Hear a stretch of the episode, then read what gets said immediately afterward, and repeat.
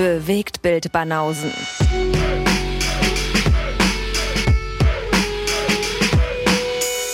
Filme, Kino und Serien, bis ihr kotzt. Neue Banausenrutsche. Was? Neue Banausenrutsche. Was? Schönen guten Tag erstmal. Ja, ey, ja hallo. begrüß doch mal das Publikum. Sag Hallo. Sagt der, sag, der mit sowas einsteigt. Ich wollte verstehen, was du da sagst und ich habe es immer noch nicht so richtig verstanden. Neue Banausenrutsche. Ja, aber hat das mit dem Tonfall irgendwas auf sich? Also gibt- ist das Nein. Okay. Gar nicht. Sprichst du jetzt die ganze Episode so? Das wäre doch mal was. Äh, ja, ich spreche die ganze Episode. Geht Wie, äh, bestimmt gut auf die Stimmbänder. Ja, in Eunuch. Darf man Eunuch noch sagen? Na, Game of Thrones hat's auch gemacht. Da dürfen wir das auch machen. Ja, Die sind ja auch Eunuche. Wenn es danach geht. Sag nicht, das Wort Eunuch ist auch tabu. Warum fragst du mich das, Alter? Aber ich du bist doch der äh, denke politisch korrekte nicht, weil Beauftragte. ein Eunuch ist ja nichts, was man sich groß aussucht oder was eine Entscheidung ist. dass man sich auseunucht. ja, das stimmt. Oder? Naja, in manchen Fällen, gerade im Mittelalter, Meinst du? wurde man auch erst zu einem. Ja, ja, eben, aber da hat ja dann niemand geschrien, oh ja, hier, ich sofort. Werft den Burchen zu Boden. Oder? Das stimmt. Ja. Ja, jetzt haben wir Classic Day versprochen und äh, jetzt muss man mit uns beiden Visagen Vorlieb nehmen. Ja. Der Herr hat Migräne, haben wir schon in der Support-Episode angekündigt und auch in der regulären Episode. Mussten wir alles ein bisschen verschieben in den Monat rein.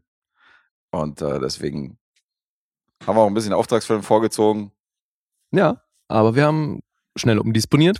Wir haben schnell umdisponiert. Wir sind krass. Nee, so krass. Wir sind so krass im Freestyle. Ja, ja, ja. Ja. Freestyle-Könige, weiß ich nicht. Chicke Chicke Freestyler. Rock the Microphone. Kennst du die noch? Boomfunk MCs?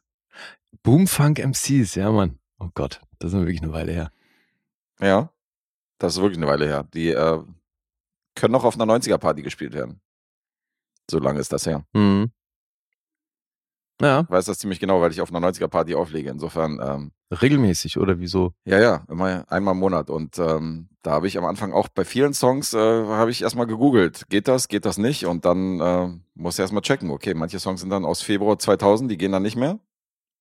Und Ach, deswegen, ja, deswegen weiß ich sehr gut Bescheid, was wirklich 90er war und was 2000 war. Das, also das siehst du so. Das ist nicht so, dass der Veranstalter dir das dann um die Ohren kloppt, wenn du irgendwas von Februar 2000 spielst. Weiß ich nicht. Nee, der Veranstalter definitiv nicht. Aber es kann sein, dass wieder so ein paar, äh, kennen wir doch auch von Filmpodcasts, dass dann äh, Kommentare kommen von Ja, wegen, ja, klar. das ist aber kein 90er-Song hier. Ja. Das ist kein 90er-Song.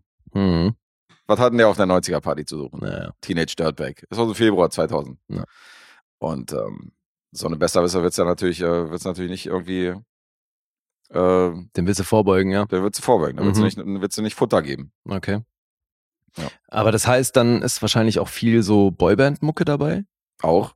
Mhm. Aber ähm, ansonsten kannst du natürlich über die kompletten 90er verfügen. Also da ist mir ja keine Grenze gesetzt. Da ist mir zwar jahrzehnmäßig die die Grenze gesetzt, aber nicht, äh, Genremäßig nicht? nicht genremäßig. Insofern natürlich ist da Boyband-Kram dabei, da ist auch ein bisschen so dieser Love Parade-Scheiß dabei. Ja, eben.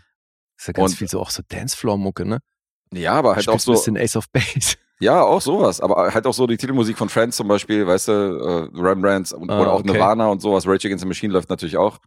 Und so ein bisschen Hip-Hop wirst du aber wahrscheinlich auch Ein spielen. bisschen Hip-Hop läuft auch, ja. Also kannst nicht so krass in die Tiefe gehen bei Ja, dem eben.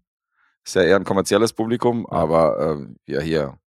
Skilo habe ich letztes Mal gespielt, so dachte ich so, okay, den habe ich lange nicht gehabt. Ja, gut. Er ist kein Hip-Hop, aber.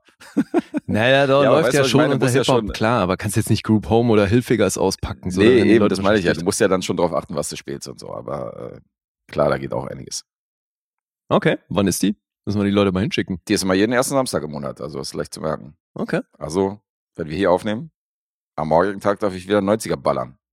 Ist das Publikum dann auch entsprechend alt? Das ist äh, gemischt. Also alt genug, um die 90er live miterlebt zu Das haben? ist gemischt. Das sind das ist teilweise wirklich ältere, ältere Semester, die die 90er live mitbekommen haben, aber da sind auch dann immer wieder Junge dazwischen, die halt die Musik feiern oder die es halt lustig finden, zu 90ern zu tanzen. Die, Klar. die ist da auch dazwischen. Voll retro. Und da laufen dann natürlich auch bei mir die Videos und zwar richtig groß so auf einer Leinwand hinter mir. Da ist dann Videomixing in großem Stil. In, zu jedem Track spielst du auch das Video? Ja. Ja gut, das wird bei manchen Hip-Hop-Tracks, wäre das ja eh schon schwierig. Äh, ja, also äh, du kannst halt Visual reinspielen. Wenn du halt kein, du, also das Programm spielt halt irgendein Visual ein, was du da äh, oben Mhm. in die Leiste gibst, wenn du jetzt mal kein Video hast. Aber bei mir sind das wirklich zu 98 Prozent, da habe ich sämtliche Videos am Start. Mhm, mhm. Passiert eher selten, dass dann Visual läuft. Das kriegst du technisch hin. Oder das machen andere für dich und du drückst halt den Knopf, oder? Was kriege ich technisch hin? Ich öffne einfach nur das Programm Ach so. und äh, spiele die MP4 statt MP3s. Also ich mache da, ich spiele da jetzt nicht die Videos manuell da rein. Ach, okay. Und Das wie ist das? Also scheint ja, scheint ja ein bisschen größer zu sein mit diesen Videos Riesige Wand. beim, hinter beim. DJing. Ja. Nein, aber ich meine jetzt so der Markt, weil du bist ja nicht der Einzige, der das macht. Ach so. Gibt's ja. Hm, Nicht allzu viele tatsächlich, aber ja. Ach echt? Okay. Ein paar. Aber haben sich die Anbieter dem auch angepasst? Also kannst du jetzt auch MP4s irgendwo käuflich erwerben dann, wie du sonst die Songs Ja. erwirbst? Klar. Also das, da gibt es international definitiv Webseiten, wo du dann äh, halt alle MP4s kaufen kannst, statt, Okay. statt die MP3s. Und die sind auch DJ-freundlich dann bearbeitet, weil du hast ja so, gerade in der Hip-Hop-Szene, weißt du, hast ja dann Videos, da hörst du dann irgendwelche Schussgeräusche Ja, ja, oder klar. irgendwelches, keine Ahnung, irgendwelche Skits dazwischen. Früher voll Handlungen in den Videos, ja. Richtig, und dann wird da irgendwo reingelabert, das, äh, so eine, die Version kannst du natürlich nicht spielen, sondern die sind so bearbeitet, dass du dann wirklich den, nur den Song hörst und äh, alles sauber abgemischt ist, teilweise mit Intro und äh, so eine Sachen. Okay, cool. Ja, ja, da gibt's Plattformen, da bin ich auch angemeldet, da zahle ich meine. Und wie viel teurer ist das? Oder ist das überhaupt teurer? Du zahlst, ähm, du hast halt so verschiedene Pakete und zahlst halt monatlich für ein bestimmtes Paket und kriegst dann Credits. Und ein Credit ist dann immer ein Song. In Hm. sämtlichen Versionen. Also ob jetzt Okay. mit Vorlauf oder eine Remix-Version davon und so. Mhm, mhm. Und ähm, das äh, hängt davon ab, wie viel du bezahlst. Und die Grundgebühr ist, glaube ich, 30. Also wenn du jetzt zum Beispiel, so wie ich, ich habe jetzt, glaube ich, 700 Credits angesammelt und kauf gar nicht so viele Songs, wie viel Credits ich jeden Monat kriege, dann kannst du halt so einen Grundpreis äh, bezahlen von 30, 40 Euro und kannst dann irgendwie, kriegst keine Credits dazu, sondern kannst dann deine irgendwie verschwenden. Aber Mhm. so läuft das. Also neben Dreh bewegt sich das. Okay. Abgefahren. Ja. Du kannst ja bei iTunes normalerweise kannst ja auch immer äh, zu den meisten Songs immer die Videos zu kaufen. Ah, aber ja? die sind dann wieder nicht so geil von der Quali. Und äh, da hast Mhm. du dann die Originalvideos, wo du dann auch so Nebengeräusche drin hast. Und äh, der Sound ist auch scheiße bei iTunes. Insofern Mhm. musst du da schon auf andere Webseiten zugreifen.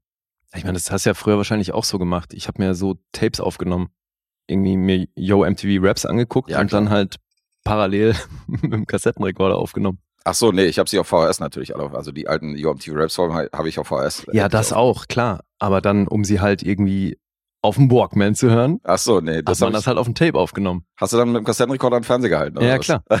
nee, das habe ich nicht gemacht.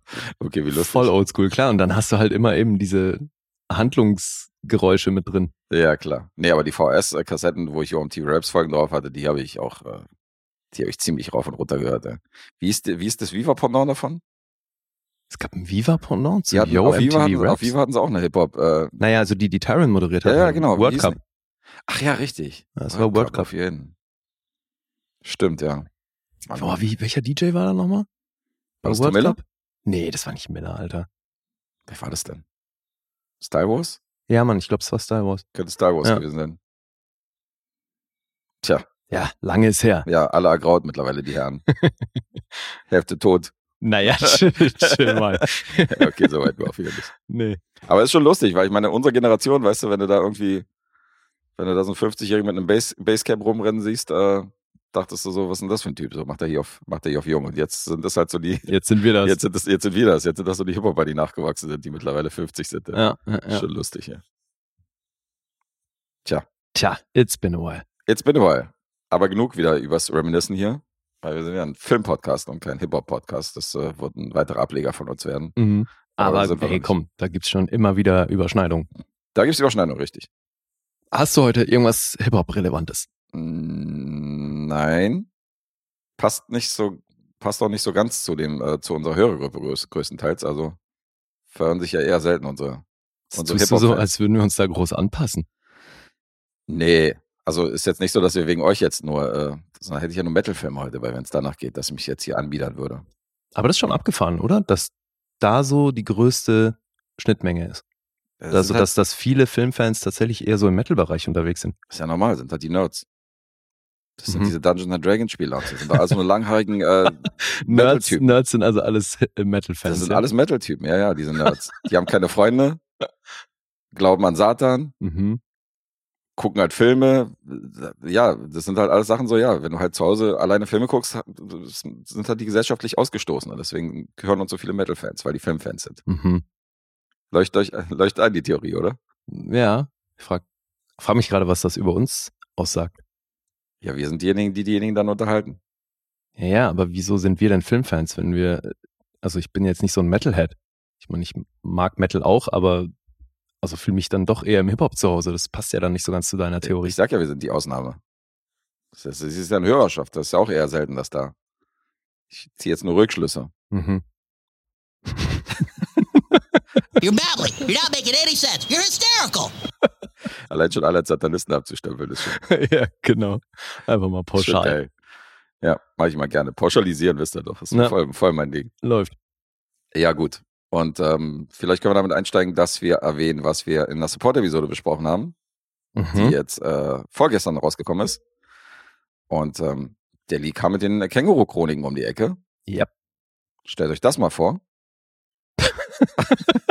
was denn jetzt? Was soll denn das heißen? Stellt euch das mal vor. ja, ist schon, ist schon ein ungewöhnlicher Film, Entschuldigung. Also, Ja. machst hier die Cronenberg-Reihe und dann kommst du mit den Känguru-Chroniken auf einmal. Ist schon, ist schon ein Break auf jeden Fall. ja, aber ich meine, wir haben auch schon Paw Patrol besprochen. Also ist, der, ist nicht. ist, der, ist der Drum Break bei In the Air Tonight von Phil Collins. ja, klar, haben wir auch. Ähm, aber war schon überraschend. So, Ey, ich das ist so krass, oder? Dass man bei diesem, bei dem Break von ähm, dem Phil Collins Song, dass ich da jetzt einfach immer Mike Tyson im Kopf habe. Mike Tyson, ja. Hangover ist schuld.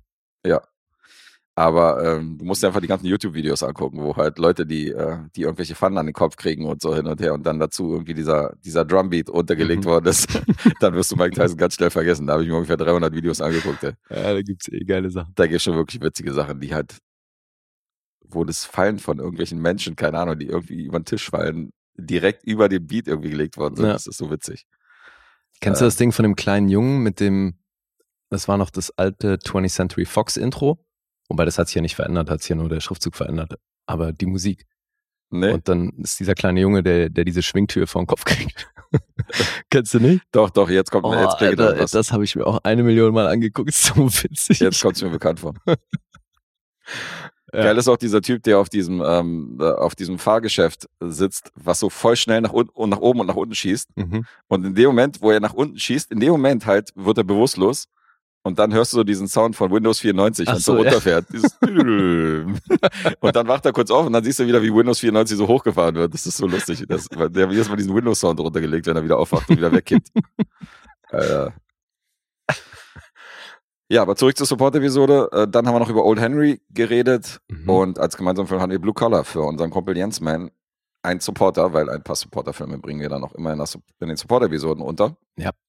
Wie der Name so schon sagt. Und äh, wenn ihr Lust habt, könnt ihr gerne dazustoßen bei Patreon Steady. Link in der Bio. Und mal ähm, hier, voll der Influencer. übelster Influencer. Link in Bio. Übelster Influencer. Und da kriegt ihr mit dem niedrigsten Paket schon komplette Tabelleneinsicht, wann wir welche Filme und Serien besprochen haben, mit wem, wie viele Punkte wir gegeben haben, in welcher Episode. Das ist vielleicht auch ganz übersichtlich bei über 400 Episoden, die wir jetzt mittlerweile haben. Mhm. Und äh, beim zweiten Paket für 6 Euro könnt ihr halt monatlich eure Lose da reinschmeißen, wo wir im Monat Minimum zwei ziehen, aber zwischendurch auch immer so eine 20er-Ziehung haben oder Specials machen oder was auch immer. Äh, dann könnt ihr noch Sonderepisoden hören, die wir jeden Sonntag rausbringen, die, mit, die genannten. Und im teuersten Paket, äh, da seid ihr Auftragssupporter und dürft uns monatlich, unabhängig von der Lostrommel, auch immer Filme auftragen, die wir dann hier gucken und besprechen. Und ich bin immer noch irgendwie, ich spiele immer noch mit dem Gedanken, dass wir das mit den alten Episoden irgendwie anders regeln müssen oder könnten. Ja, Und jetzt, äh, also erst recht irgendwie, nachdem wir ja in den Supporter-Episoden immer freier von der Leber plaudern hier. Ich, mh, wenn ich höre, was Dennis, äh, was Dennis aus alten Episoden immer irgendwelche, äh, irgendwelche Ideen für seine komischen Lose da äh, kriegt. Jetzt hat er, jetzt hat er sich hier unser Los, unsere Losthemenbesprechung angeguckt, von wegen Schauspieler, die niemals Schauspielern sollten Mhm. und Schauspielerinnen, die niemals mehr einen Film drehen sollten. Und da meinte er so, jetzt habe ich ein paar Anregungen für ein paar neue Lose, wo ich dachte, oh je. Ist sollten einfach nur die neue Folge rausbringen und äh, alles andere einfach blockieren. Der alte Sadist. Richtiger Sadist. Ja, oder wir müssen langsam die Leute so ein bisschen screenen. Wenn die eine Mitgliedschaft abschließen, müssen wir vorher gucken, was das für Leute sind und uns dann überlegen, ob wir denen die Episoden freischalten. Machen wir so, machen so einen Fragebogen, wie gut die uns kennen oder was. Ist ja fies. genau. Ja, wer weiß. Ja, aber im Grunde hast du schon recht. Ich meine, die, äh, es gibt da Leute, die sponsern uns seit drei Jahren und jetzt kommt da einer dazu und äh, kann, kann den ganzen Stoff der letzten drei Jahre auch hören. Also, aber gut, ist ja auch ein. Wir sind halt noch, äh, wir gehören halt zu den Netten. Ja, ja, total. Gucken wir mal. Kommunismus und so. Soll jeder was davon haben. Das alte Zeug von mir aus. Könnt ihr haben. Ja. Aktuell geht das noch. Deswegen macht das, solange das noch so ist. Aktuell geht das. Und äh, noch was, also egal wann ihr euch anmeldet im Monat, ihr kriegt auf jeden Fall einen Losbeitrag Mhm. für den jeweiligen Monat. Das heißt, es ist jetzt nicht so, dass ihr immer bis zum ersten warten müsst, bis ihr euch da anmeldet, sondern wenn ihr jetzt am 30. eine Mitgliedschaft abschließt, dann kriegt ihr schon mal ein Moos, Los für diesen Monat und dürft dann zwei Tage später das nächste Los reinschmeißen. Also da sind wir auch immer Ja, sehr sozial unterwegs. ganz kulant. Ja, ja, wir gehen da nicht nach von wegen, wann wird abgebucht und so, sondern wir gehen dann, da hast du dich angemeldet, da hast du auch deine, deine Skills Ja. der Patreon und Steady-Seite. Und er kommt da auch jederzeit wieder raus. Ist also nicht wie bei irgendeinem Ja. Mobilfunkanbieter. Stimmt. Monatlich kein Thema. Aber wer Das- keinen Bock hat, trotzdem, dafür gibt's immer noch PayPal, bewegt at, at gmail.com. Also Mhm. da auch gerne mal einen Zehner rüber, rüberwachsen lassen oder ein 20 oder ein Fünfer oder was auch immer. ähm, kriegt da vielleicht auch ein Los, Los für, wenn wir, wenn wir gut drauf sind. Wenn wir gut drauf sind. Wenn wir gut drauf sind, ja. Also Mhm. insofern, da sind wir meistens nicht so. Ja.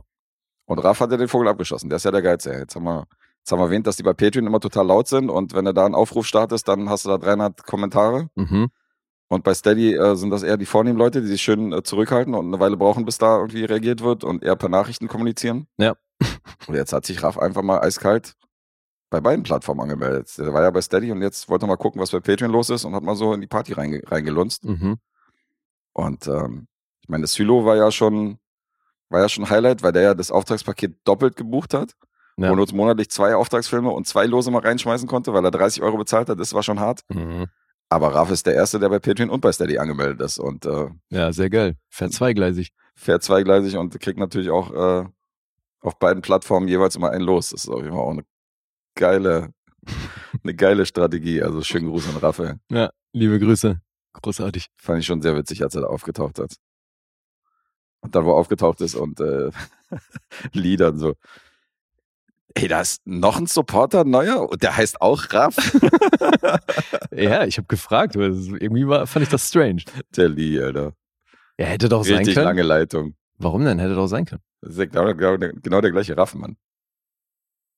Ja, jetzt obviously, aber das, zu dem Zeitpunkt war das doch noch nicht klar. Okay. Ist ja nicht so, als hättest du es sofort beantworten können mit na, na, nein, ist der Ich gleiche. hab's ja nicht gesehen. Ich habe ja nicht gesehen. Ich wusste nicht, was du meinst. Ja, Und, siehst du, äh, wenn man nur den Namen sieht, Ja, wenn er, wenn er jetzt, wenn er sich jetzt einen Dennis angemeldet hätte, wir haben ja sogar einen zweiten Dennis, der nur mit einem N geschrieben wird. Also Ja. auch da wurden wir schon gefragt, weil wir in der Tabelle jetzt die Namen haben. Also Dennis mit einem N ist nicht Azubi Dennis, deswegen hat Azubi Dennis ja seinen Artikel gekriegt. mhm. Das sind äh, zwei Leute. Und ähm, worauf wollte ich jetzt hinaus? Dass die Namen doppelt gibt. ja, da aber davor habe ich gefragt hat. gesagt. Du meintest Äh, gerade, jemand ja. hat gefragt, weil Dennis irgendwie zweifach da ist oder so. Ja, aber das war eine Abschweifung. Ich wollte eigentlich auf irgendwas anderes hinaus. Aha. Klappt Weil gut. wir waren ja, wir waren ja bei Raff und bei, äh, egal. Aha. Ja, egal. Ach so, ja, jetzt weiß ich, was ich sagen wollte. Wenn sich jetzt ein Dennis anmeldet oder, oder ein Markus, dass du dann fragst, ist das der Markus, äh, der äh, ist klar. Aber so Raff ist ja schon, ist ja schon Stretch. Dass da noch ein Gerade deswegen habe ich ja gefragt. Second Raff, ich bitte dich. Ich bitte dich. aber das klingt auch schon wieder ganz gut. ja. Oder wenn sich jetzt noch ein Atombomb anmelden würde, das wäre doch dann schon ein bisschen verdächtig. Ja, Dann ja, vielleicht macht du dann jemand. Sagst du, gibt's noch einen Atombomb? Vielleicht gibt's auch Spaßvögel, die es gerade deswegen machen. Und ich meine, also gerade Raff wurde in letzter Zeit oft erwähnt, weil wir dann nicht nur die Filme, die er beigetragen hat, besprochen haben, sondern ich habe dann ja auch mal, glaube ich, noch irgendwie einen Film von ihm gezogen und Ja. musste dann noch einziehen, weil der schon war und so. Ja, ich habe ja, ich hab ja in, äh, in Österreich den Kinofilm, den ich mit Otto gesehen habe, den hat ja auch Raff ursprünglich in den Lostopf geschmissen. Ja, siehst du. Deswegen. Der kann uns Lose reinschmeißen ohne Ende, ja. Ja. Ersatzlose hier, Lose bei Patreon, Lose bei Steady und so. so. Ja, sein können, dass dann da so ein Hobby-Terrorist ankommt, der den Namen ein paar Mal gehört hat und sich dann denkt, er jetzt, ich heiße auch Raff, ich melde mich jetzt an. Ja, aber so würden wir ja nicht in die, äh, das würden wir ja korrigieren. Wenn wir sagen, der Name geht nicht, der ist schon belegt. Muss sich anders nennen. Naja, Second Raff halt. Second Raff halt. genau. Oder halt, äh, Dennis kriegt seinen wohlverdienten Artikel. Also, irgendwas lassen wir uns ja da einfallen, dass, ich das in der, dass man das in der Tabelle ein bisschen unterscheiden kann. Ja, ja. So. Genug geschwafelt, oder? Ja. Du legst vor heute. Ich leg vor und komme in einem Film um die Ecke, wo es mich natürlich gefreut hätte, den mit Classic Dave zu besprechen, weil ich auch geguckt habe, ob er den schon gesehen hat und das ist ja gar nicht mal so leicht bei dem. Der hat ja auch einen guten Output, äh, was Filme angeht und der kannte den noch nicht. Mhm.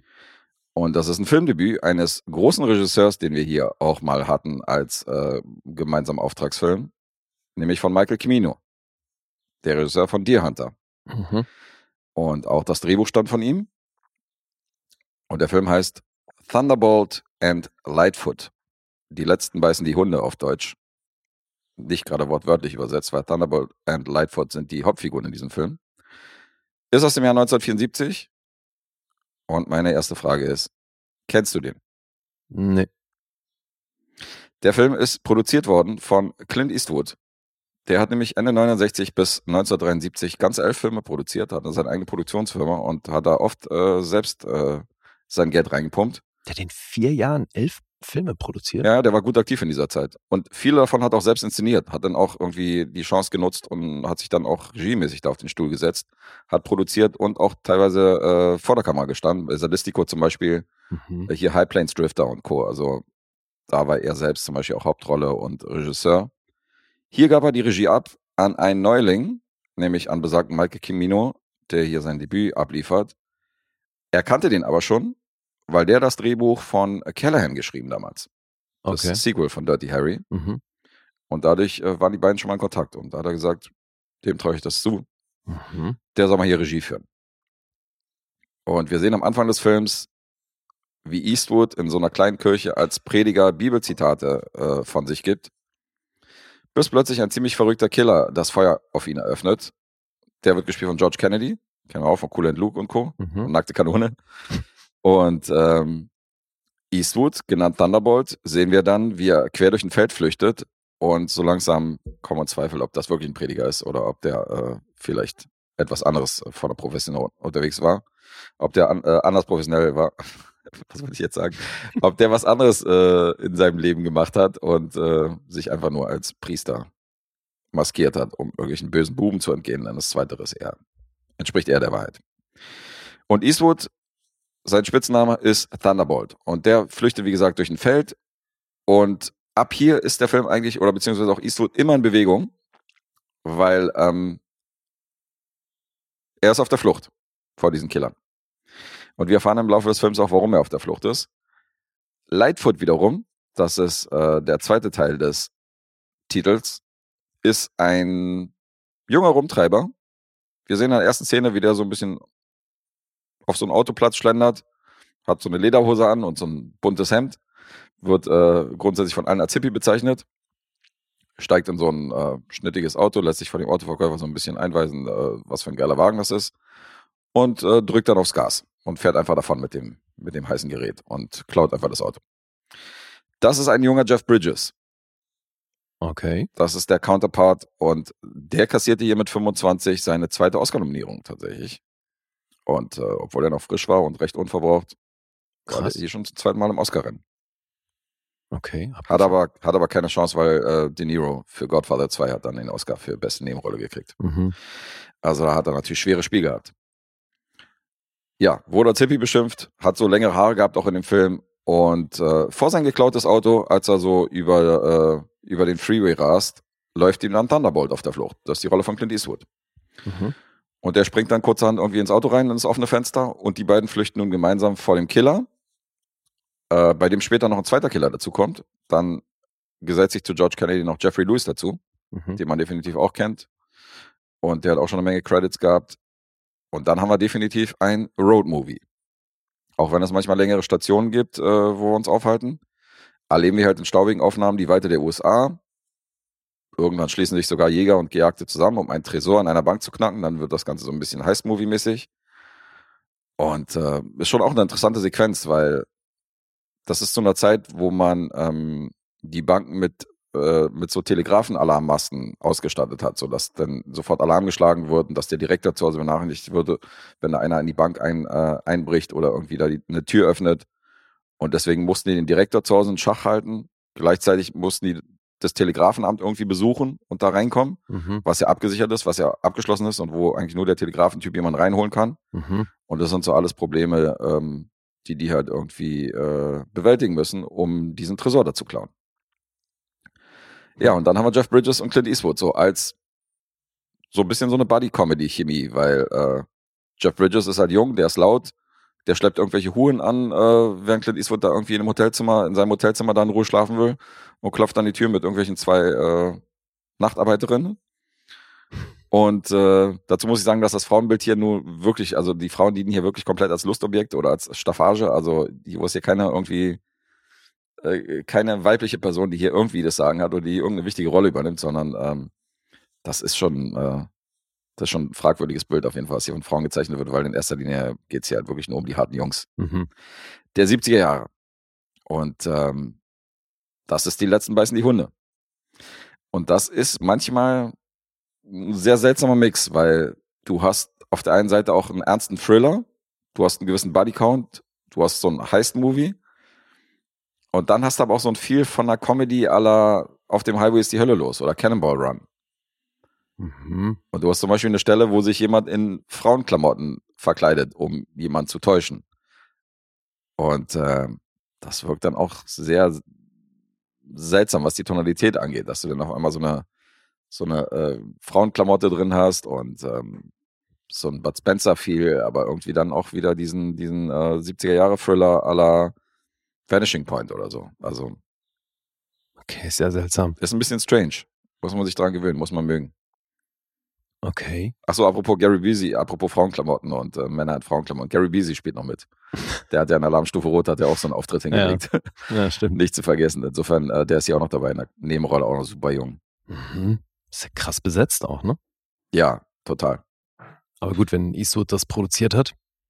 Ja, Jeff Bridges war halt noch jung. Der war damals definitiv noch kein Star. Ich meine, der hat äh, für äh, Peter Bogdanovich, für die letzte Vorstellung, hat er, glaube ich, den Oscar kassiert. Das war vorher, das war so ein bisschen sein Durchbruch. Mhm. Texasville, das Sequel kam, glaube ich, nach dem. Aber da hat er so ein bisschen, äh, hat er sich ein bisschen auf die Mappe gebracht, aber noch nicht so, dass jeder den jetzt kennen würde. Also, ich glaube, so richtig bekannt wurde Jeff Bridges erst in den 80ern. Auf die Mappe gebracht. Ist, äh, auch ein interessanter, Gut übersetzt. interessante Formulierung, ja. Und äh, ich habe es, glaube ich, in der Support-Episode erwähnt. Das ist nämlich besagter Film, wo sich Kimino bei mehr als drei Takes das Okay von Eastwood holen musste. Ah. Ob Mhm. er denn, ähm, der dann irgendwie, es gab schon Szenen, wo er dann halt, wo Jeff Bridges meinte so, ja, ich würde gern hier ein bisschen was anders machen. Und wenn da schon drei Takes gedreht worden sind, da musste Kimino erstmal Eastwood anrufen als Produzenten, der hier sein Geld reingepumpt hat, und musste fragen, ob das okay ist. Und der meinte dann so, ja, mach wie du denkst und so. Aber musste erstmal grünes Licht geben, wenn da noch ein vierter, fünfter Take Ja, gedreht werden sollte. das ist jetzt aber schon ein bisschen was anderes. Wobei das von Trader war ja auch sein Debüt. Ja, Und hier ist das ja ebenfalls das Regiedebüt. Und da kann ich mir halt vorstellen, als Produzent willst du halt irgendwie versuchen, das Ding im Zaum zu halten. Ja, und Eastwood ist ja, ist ja einer, der immer unter Budget bleibt und unter der Drehzeit und so. Und der ist ja ein krasser, also als Regisseur und als Filmemacher ist er ja ein krasser Arbeiter und ist ja sehr präzise. Ja, Und dass der gerne die Kontrolle komplett hat und weiß doch nicht irgendwie und gerne wissen will, wann, wo, was, welches Geld reinfließt, das, äh, Ja, aber wir hatten wir hatten es ja davon im Hinblick auch auf die Arbeit mit den Schauspielern und dass das halt schwierig ist, wenn einer der Schauspieler ankommt und sagt, ich mache Ja. nur drei Takes. das ist ein Unterschied. Und gerade Eastwood ist ja bekannt dafür. Jetzt weiß ich natürlich nicht, ob er das zum damaligen Zeitpunkt auch schon war oder ob sich das erst mit den Jahren so entwickelt hat. Aber ähm, wenn du Schauspielern zuhörst, die von seinen, die von Dreharbeiten mit ihm erzählen, heißt es immer, dass der so tiefenentspannt ist. Mhm. Der lässt die Kamera laufen und der sagt auch nicht Action, sondern whenever you're ready. Mhm. Und dann machst du dein Ding und dann lässt er das auch machen und das ohne Hektik oder so, jetzt hier, wir haben noch zwei Takes und dann muss das Thema durch sein, sondern der lässt halt passieren, was passiert und lässt Ja. die Schauspieler miteinander arbeiten. Ne? Und das ist halt schon eine ganz andere, also at atmosphärisch auch einfach ein anderes Ding. Kannst du dir in Eastwood so äh, ausrasten vorstellen irgendwie, weißt du, so wie, wie Danny DeVito oder so. Also ist irgendwie, ist irgendwie komisch. Also er wirkte auch immer sehr entspannt und so. Ich, halt dem so einen Tobsuchtsanfall irgendwie, weißt du, irgendwie äh, zu sehen, wie er ausrastet, wie ein, wie ein Louis de Finesse oder so, das kann, kannst du dir bei Eastwood irgendwie gar nicht vorstellen. Nee, Passt ins Bild. ja. Aber hast vollkommen recht. Natürlich macht es einen Unterschied, ob ein Schauspieler jetzt sagt, so, ich mache nicht mehr als drei Takes oder ob es jetzt von Produzentenseite oder von Regisseurseite kommt. Das ist ja wieder eine ganz andere Nummer. Hm. Es gibt ja Regisseure, die sagen so, ja, der erste Take ist sowieso für mich der realste, der beste. Da kommt alles noch aus dem Bauch raus und so hin und her. Ich brauche danach keine mehr. Also mache ich pro forma noch zwei, drei und fertig. Ja, Und da gibt's so eine Kubricks. Das ist halt mit, so, mit, so- mit der Herangehensweise von wegen, ja, der erste ist eh der beste oder der echteste, da kann ich mir nicht vorstellen, dass du damit weit kommst. Na, gibt ein paar, gibt glaube ich ein paar namhafte, die so rangegangen sind, die eher wenig Takes gedreht haben. auf Regisseurseite. Aber gut, Ja gut, es hat natürlich auch viel damit zu tun, wie intensiv probst du halt, bevor du drehst. klar. Ne? Also wenn du die Szene irgendwie schon aufgestellt hast, kannst du dann im Setup proben Mhm. und irgendwann sagt man so, jetzt sind wir soweit, jetzt können wir es drehen. Dann ist das was anderes. Aber es gibt ja auch Regisseure, da findet die Probe eben gar nicht groß statt oder wenn, dann hast du es davor mal geprobt. Auf Schauspielseite hast du auch welche, die wenig von Proben halten, weißt Ja, du, oder irgendwie so äh, Table Readings, sondern Ja.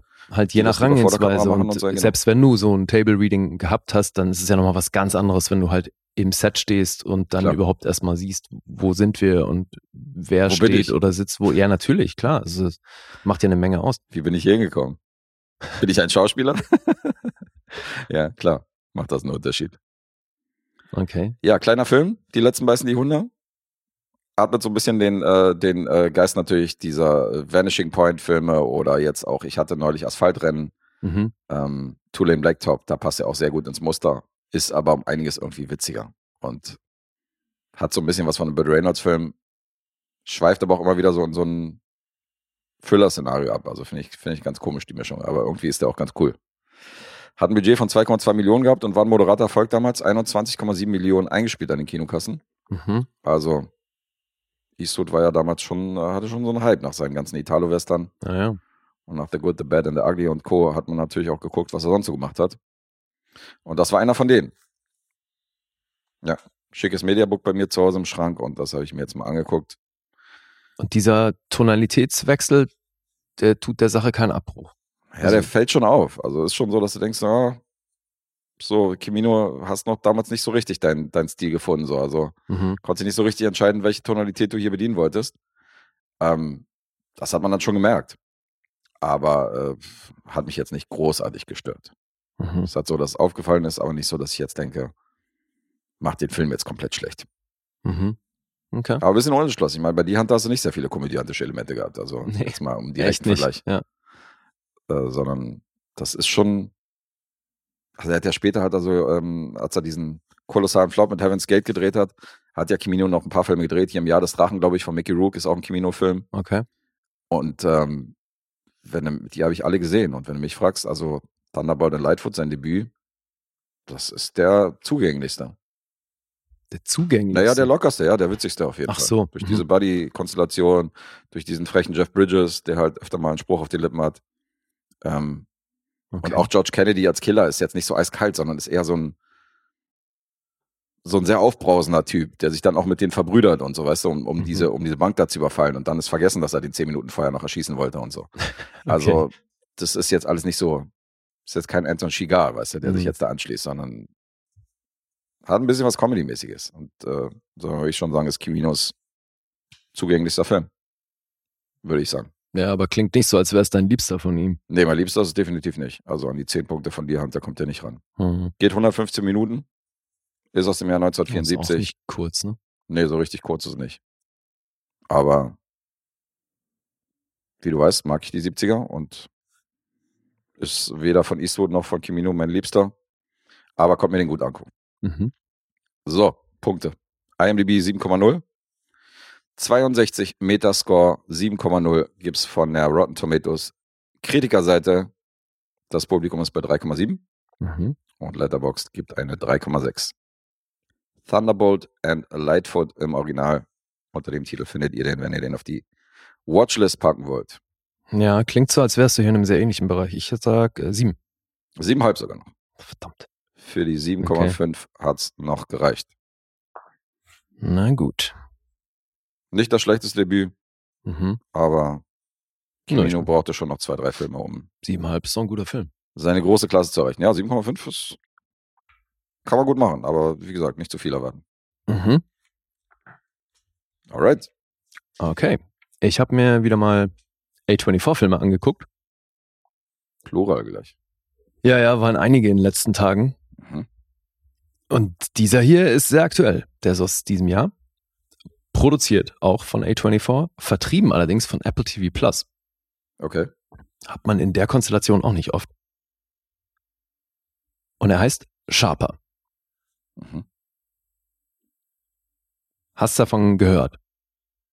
Glaube erstmal nicht. Okay. Kann sein, in, dem, in der Flut von Neuerscheinung, wenn du mir sagst, was die Besetzung ist, dass er irgendwie schon untergekommen ist. Aber im Hm. Moment kann ich ihn nicht zuhören. Regie Benjamin Karen, der hat 29 Credits, hat zuletzt so zum Beispiel drei Episoden für Andor gemacht. Bei The Crown hat er auch bei einigen Episoden Regie geführt und dann hat er hier für Brenner diese Live-Theater-Sachen, da hat er bei einigen Regie geführt. Ist das wieder Shakespeare? Ja, er macht doch entweder Shakespeare oder Agatha Christie. So Ja, ja, eben. Was anderes macht er doch nicht. Oft, aber der hat ja eben dieses Theaterhaus, Hm. wo der auch so Live-Übertragungen macht und da hat er eben das eine oder andere Mal Regie geführt. Geschrieben haben das Brian Gatewood und Alessandro Tanaka, die recht offensichtlich das meiste zusammenschreiben, weil die haben eine sehr ähnliche Vita. Mhm. Und das finde ich so abgefahren, weil inhaltlich haben die bisher zumindest echt in eine andere Richtung geschrieben. Von denen stammt zum Beispiel dieser Film, den hatte ich hier auch schon, von 2011, The Sitter Ja, ich erinnere mich. diese Komödie. Und f- äh, für Dice haben die einiges geschrieben. Oder für Superstore. Ah, okay. Ja, ist wirklich eine andere So, Tonalität also- offensichtlich. Eindeutig Comedy. Und das hier ist so ein Mystery-Thriller-Dingens. Nicht so viele Comedy-Elemente hier drin. Nee, mal so gar nicht. Mhm. Und jetzt habe ich mal geguckt, das nächste, was die beiden zusammenschreiben, ist eine Adaption, gibt ihr das, von Ubisoft Just Dance. Alter, wie zur Hölle will man daraus einen, oder warum will man daraus einen Film machen, ey? Das ist doch dieses Tanzspiel, oder nicht? Äh, Ich glaube ja. Vielleicht ist das dann, Wo vielleicht, du irgendwelche Moves nachmachst. vielleicht gehört das dann zur besten Game-Verfilmung der Filmgeschichte. Ja, im Moment wartet man ja noch darauf. Ja, Vielleicht ist sie das. also, wie auch immer. Ja, und eben, Just Dance. haben sie sharper gemacht. Also, das ist wie gesagt so ein, so ein Mystery-Teil. Und für mich war der erste Schocker, es gibt hier tausend Drehungen und Wendungen und ja eben Twists am laufenden Band. Mhm. Der erste Twist ist für mich aber wirklich schon nach 30 Sekunden, weil der Film steigt damit ein, dass du so eine klassische Definition von dem Wort Sharper hast. Und ich bin natürlich erstmal davon ausgegangen, dass es eine Steigerungsform von Sharp ist. Mhm. Ist es aber nicht. Es ist ein Nomen. Und beschreibt a person who lives by his wits. Das ist wohl ein Sharper. Okay, nie gehört in dem Zusammenhang. Ich auch nicht. Mhm. Sei hier. Wieder was gelernt. Der erste große Twist schon gleich zu Beginn. Und dann sehen wir einen Film, der in Kapitel unterteilt ist. Die Kapitel tragen alle Namen der beteiligten Person. Mhm. Und in jedem jeweiligen Kapitel sehen wir dann auch die POV desjenigen. Also das Kapitel ist eben dann fokussiert auf die Person, um die es geht, weil äh, es gibt hier parallele Handlungen und dann eben immer den dazugehörigen Blickwinkel. Und im ersten Kapitel sehen wir Tom, deswegen heißt das Kapitel auch Tom, und der ist der Besitzer von einem kleinen Bücherladen in New York City. Und eines Tages kommt eine Dame rein und sehr offensichtlich ist dieser Laden nicht gut besucht, weil ja, zum einen Bücherladen, klar ist der nicht gut besucht, aber dann ist er auch recht dunkel und ähm, so verwinkelt und äh, sehr offensichtlich ist, passiert da nicht viel. Und Tom sitzt am, an der Kasse und liest ein Buch. Und dann kommt, Soll man auch machen in einem Buchladen. ja, aber also man merkt dann schon auch, er hat halt eine große Vorliebe für Bücher und das ist schon auch eine große Leidenschaft. Mhm. Und eines Tages oder abends kommt Sandra rein. Und Sandra ist auf der Suche nach einem Buch. Er ist schockverliebt, Natürlich. natürlich. Und gibt dir dieses Buch, also sucht ein bisschen danach, dann findet das und gibt dir das und will sie noch zum Essen einladen. Sie sagt aber so, "Mm, nee, danke, ich bin eigentlich ganz glücklich, damit Single zu sein und total nett, aber nee. Und dann hat sie, hat sie kein Geld für das Buch und dann sagt er, ey, kein Problem, nimm das mit, bring mir das Geld morgen oder wann auch immer, so, ich vertraue dir da, kein Stress. Mhm. Weil er sich auch ein bisschen schämt, dass er jetzt halt eine Abfuhr kassiert hat und ärgert sich, dass er überhaupt gefragt hat und fühlt sich halt so ein bisschen blöd dabei. Dann schließt er den Laden, Laden ab und dann steht sie wieder hinter ihm und sagt, ey, ich habe mich umentschieden, äh, ich würde doch ganz gerne mit dir essen gehen. Gibt ihm natürlich noch das Geld für das Buch. Und dann gehen die essen. Er hat ja schon, äh, als er vorhin gefragt hat, einen Laden vorgeschlagen und dann gehen die dahin. und lernen sich kennen und sie verliebt sich auch und dann kommen die zusammen und es gibt eine, ja, fast schon Montage, werden halt so die nächsten Tage slash Wochen erzählt und irgendwann sind die schon drei Wochen zusammen und dann gibt's da äh, die Geburtstagsparty von Tom und alles, äh, alles ist erstmal soweit fein und dann ist aber eines abends bei ihr in der Wohnung ein bisschen Tränen aufgelöst und er fragt, was los ist und sie so, ja, mein Bruder, der ist wieder in der Stadt und der will Geld haben und ich hab, äh, äh, will dem kein Geld mehr geben, aber irgendwie muss ich es doch immer machen, weil er ist halt die letzte Person, die ich noch hab, weil sie hat wohl so eine Waisenvergangenheit und ja, ihr Bruder steht ihr der, demzufolge nah. Und dann sagt sie, jetzt sind da irgendwelche bösen Jungs hinter, hinter meinem Bruder her und die wollen Arsch voll Geld und ich hab das nicht und er hat's auch nicht und äh, ich weiß nicht, was ich machen soll. Und dann sagt Tom eben, ich gebe dir das Geld. Und die so, was? Du hast so einen kleinen Buchladen, der nicht läuft. Warum? Hä? Wieso hast du so viel Geld? Weil es geht hier um 350.000 Dollar.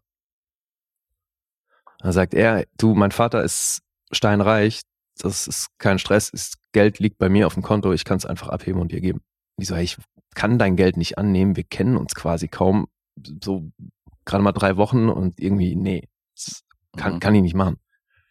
Dann überredet er sie aber natürlich. Sie nimmt das Geld, will zu dieser Übergabe geben und verschwindet. Kommt nicht wieder. Und so geht Tom davon aus, dass er halt um 350.000 Dollar beklaut wurde. Dann gibt's einen Schnitt und wir sehen das nächste Kapitel. Und sehen Sandra. Und jetzt möchte ich nicht weiter erzählen, weil in jedem Kapitel äh, erfährst du halt mehr auch über, damit über die Person oder das Verhältnis zu jetzt Tom in dem Fall, ne, in dem nächsten Kapitel, wo es um Sandra geht. Okay. Und so wird halt immer wieder was aufgedeckt und unterm Strich kann man halt sagen, dass nichts so ist, wie es scheint. Jeder verarscht hier jeden und äh, es gibt tausend Twists und Turns. Mhm. Und das geht über eine Stunde 56 Minuten. Und da tauchen noch eine Menge andere Leute auf. Beim zweiten Kapitel, wo es dann eben um, Sandra geht, da lernen wir dann auch die Figur Max kennen und der wird von Sebastian Stan gespielt. Tom übrigens, Justice Smith. Das ist der Typ, dessen Name dir neulich nicht eingefallen Ja, ist, von Jurassic World und den wir auch in D&D dann gesehen haben. Ja, jetzt Der- weiß ich auch mittlerweile, wie die Serie heißt. The Get Down war das natürlich vom The Western. Get Down, ja. Mhm. Und der macht gerade wirklich eine Menge. Hat jetzt 24 Credits und dreht wirklich große Sachen. Mhm. Und der ist hier eben Tom. Sandra wird von Brianna Middleton gespielt. Die hat noch nicht so viel gemacht. Die hat 13 Credits. Hat zuletzt The Tender Bar gespielt. Das war dieser George Clooney-Film. Der Amazon-Film, ja. Mhm. Mhm. Aber ansonsten echt noch nicht viel Großes. Also fand ich schon auch krass, dass die hier mit einer der Hauptrollen, also dass die ihr anvertraut wird, weil so gemessen an ihrer Vita war das echt mutig. Aber finde ich ja immer cool, so wenn dann Leuten auch irgendwie eine Chance gegeben wird. Mhm. Dann haben wir Sebastian Stan eben als Max. Dann gibt es noch Julianne Moore, die spielt Madeline und John Lithgow ist auch noch dabei. Der spielt Richard Hobbs. Ja. Und ich kann eben nicht wirklich viel erzählen zu den Verbindungen untereinander oder wie das jetzt handlungsmäßig noch weiter aufges- aufgedröselt wird. Aber es ist halt wirklich äh, sehr verwinkelt. Es gibt immer wieder einen Turn. Also bis zum Schluss, Schluss hast du immer wieder irgendeinen Twist. Das ging auch so weit, dass ich das nervig fand. Mhm. Also weil für mich ist halt so, wenn das zu oft passiert, dann nehme ich halt irgendwann gar nichts mehr ernst, weil ich eh davon ausgehe, dass es jetzt, äh, zehn Sekunden später wieder über den Haufen geworfen wird, was ich gerade gesehen habe. Was ich meine? Weil es Ja, eh ja. alles anders war. Ja, ich weiß, was du meinst. So so ähnlich geht's mir bei Filmen, die äh, gerne schockieren wollen. Und wenn die das dann übertreiben, Genau. dann ähm, Die Wirkung irgendwann so verpufft dann irgendwann. wirst du irgendwann so abgehärtet, genau verpufft, dass du dann, dass dir das dann egal ist. Ja. Und deswegen, ich glaube, dieser Film wär, wäre gerne so krass äh, clever, Mhm. aber irgendwie hat's für mich halt nicht gewirkt. Stellenweise auch so mit den Dialogen, zwischenzeitlich dachte ich, ja, die wären halt gerne so Mehmet oder sowas. Aber ist es halt nicht. Welcher Mehmet? David. Hätte auch der Mehmet hier vom, Ja, Scholl, ist klar. äh, ja, Mehmet Scholl zum Beispiel sein können. Oder hier Mehmet vom Gemüseladen. Weiß man nicht. Äh, Ja, ist echt schade. Weil so mit dem Mehmet, ersten. wie sind die Tomaten? Nix gut, nix gut. Ah, nix gut. Okay, komme ich morgen wieder. Gott, oh Gott. Ugh, it never gets less painful to watch. Alter, Alter. Ja, Entschuldigung, du hast den Namen reingeworfen. Es ging mir um die Art, wie er schreibt. Ich verstehe das. Und das hat für mich nicht gut funktioniert. Mhm. Das ist trotzdem natürlich visuell sieht das alles gut aus. Also da ist Apple TV natürlich auch, bleibt sich da treu. Die haben irgendwie, glaube ich, handwerklich noch nichts Schlechtes gemacht in die Richtung. Also jetzt, selbst bei sowas wie Ghosted, das sieht dann ja trotzdem meistens ganz gut aus, ne? Die machen jetzt nicht irgendeinen Schund. Mhm. Aber das mit dem Inhalt, also da, der Film steht und fällt halt brutal mit dem Drehbuch. dem hast du halt einen Punkt gegeben. Also insofern könnte man schon unter schon packen. Du meinst jetzt wahrscheinlich die Optik und äh, Ja, Schauspiel, Die Optik, Aufmachung. weißt du, es sind ja gute Gut, Leute ja. beteiligt. Das ist jetzt auch nicht so, als würde hier irgendjemand richtig scheiße spielen. Ich war ein bisschen überrascht von Julian Moore, mhm. weil die finde ich sonst halt immer mega ja, gut. Hier Und nicht? Hier war das so bestenfalls solide. Irgendwie fühlte sich das auch so nach so ein bisschen mm, Paycheck an. Mhm. Und das ist so echt so, so ein Money-Job. Ja, irgendwie schade. Also ich habe das alles nicht so richtig gefühlt. Und That's what she said. Sehr schön. Ja, und das Drehbuch war aber eins von diesen, ähm, was auf der Blacklist gelandet ist, 2020, als eins der beliebtesten bisher unproduzierten Drehbücher. Mhm. War also schon gehypt. Und ich kann es nicht so richtig verstehen. Also ich habe mich so bei den Kritiken so ein bisschen umgeguckt und tatsächlich gibt es schon einige, die da bei mir sind, Okay. die halt auch sagen, dass der Film verrennt sich in seinen Verstrickungen. Und dadurch ist es irgendwie, verpufft das halt stark, weil ich finde prinzipiell solche Vignetten in Filmen, ne, dass das so unterteilt ist, ganz cool. Oh. Mhm. Wo ist er denn hier? Oh mein Gott. Mann, wieso habe ich den jetzt nicht parat, ey? Ah, hier. All right, opaque wordplay. Never a bad time for it. Aber es war gar kein War kein, war Wordplay. kein Wordplay im klassischen Nee. Sinne, aber trotzdem. Eher das hier. What a fun word. I'm glad I got the chance to use it. Auf jeden Fall, ja. Fun Word. Vignetten. Ja, ich kenne das Vielleicht- primär halt aus der, Von der Autobahn kenne ich das, aber. aber das, ich kenne es halt aus der Werbung, weißt du, dass du so Vignettenspots hast. Hab ich noch nie gehört, das Wort. Was sind denn? Vignettenspots? Mm, Wenn du zum Beispiel eine eigene Kampagne hast Mhm. Und dann gibt's immer wieder einzelne Vignetten dazu, die im Ach so, die dann Grund- verstreut werden in Ja. dem Werbeblock. Genau. Und dann hast du im Grunde aber als große Gesamte würde äh, eine Kampagne ergeben, aber es ist halt aufgesplittet in kleinere Teile und das nennt sich dann Vignetten. Von der Kinowerbung auch ab und zu mal gehabt, ja. Hm. Mhm. Jetzt verstehe ich. Und hier ist es ja auch non-linear, weil du hast dann eben in einzelnen Kapiteln natürlich auch Passagen, die einen Zeitpunkt abdecken, bevor Sandra Tom kennengelernt hat Mhm. Und sowas, ja. Deswegen, also ich fand es schon im ersten Drittel, fand ich das noch irgendwie spannend, wollte wissen, was das auf sich hat oder was, was da dahinter steckt. Mhm. Aber irgendwann haben sie mich damit echt komplett verloren. Sebastian Stan fand ich auch nur so solide in dem, was er macht. Brianna Middleton hat es echt gut gemacht. Aber ja, also eben in der Summe echt kein wirklich aufregender Film. Okay. Echt schade und für A24-Verhältnisse natürlich erst recht irgendwie dünn. Mir ist übrigens neulich aufgefallen, dass du, ähm, also jetzt, weil du jetzt Sebastian Stan erwähnt hast, Mhm. dass du ja gesagt hast, ähm, dass die bei Ghosted irgendwie das komplette MCU damit reingepackt haben. Naja, das komplette, aber ja. Nee, aber ursprünglich hast du ja gesagt, war Scarlett Johansson geplant. Ja, ja, klar. Also wenn jetzt ja noch Das wäre nochmal eine Re Reunion gewesen, ja. Ja, ja, also das ist ja richtig, das wäre richtig bescheuert. Ja, aber ist nicht passiert. Ja. Aber, Aber, das wäre noch eine, noch eine weitere Person. ja, aber das war ja so schon maßlos übertrieben. Mhm. Na. Ja, aber viel mehr kann ich zu dem auch nicht sagen. Das ist halt nicht wirklich gelungen in meinen Augen. Jetzt die Zahlen. so. Ein 6,6 gibt's auf IMDb. Metascore ist bei 65. Jetzt zieht sich voll durch. Rotten Tomatoes von der Kritik 6,5. Publikum ist bei 3,7. Letterboxd 3,2.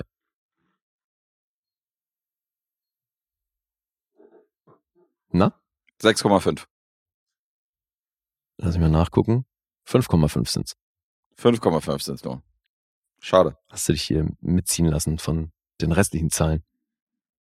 Nee, ich bin meistens bei dir immer ein bisschen zu niedrig. Deswegen dachte ich, äh, ich kalkuliere das mal mit ein. Mhm. Auch wieder falsch. 5,5 für Sharper. Okay. Ja. Ist halt wirklich ist kein spezieller Film, ey. So, so. Na gut. Ja, Klingt schade. auch wieder nicht nach etwas, was ich sehen muss. Nee, den musst du nicht sehen. Es sei denn, du bist da ähnlich wie ich unterwegs und willst irgendwie jeden A24-Film gesehen haben. Nö. Den Anspruch habe ich ehrlich gesagt nicht. Nö. Nein, Kacke, nein! Igno mox der Kacke! ja, wenn man das vorher wüsste, ne? Ich habe ja, ich habe ein paar von diesen Amazon äh, Prime Sonderchannels noch dazu gebucht. Da ist ein A24-Film, den du hier schon gebracht hast, mit Steven Yeun, dieser eine. Wenn du dich erinnerst. Äh, Humans. Humans heißt er, Ja. genau. Ja, den habe ich da mit drin. Insofern, Ja, den musst du dir angucken. das ist wahrscheinlich einer, den ich mir angucken werde. Der kam Ja. auch ganz gut weg bei dir, oder? Ja, Mhm. der kommt sehr gut weg bei mir. Fand ich ja irgendwie so ein- eine krasse Idee, dass, äh, also was den Horror bedient in dem Film. Mhm. ist also diese Familiendynamik. Bin gespannt. Mhm. Da werde ich mal die Punkte nachrechnen demnächst. Ja, cool. Ja. Aber jetzt zu etwas vollkommen anderem. Aus dem Jahr 1990. Monty Python. Genau. Und ähm, mein Lieblingsschauspieler Tom Hanks ist ja auch äh, bei anderen Leuten sehr, sehr hoch in der Gunst und ist ja immer so ein bisschen Fanliebling gewesen.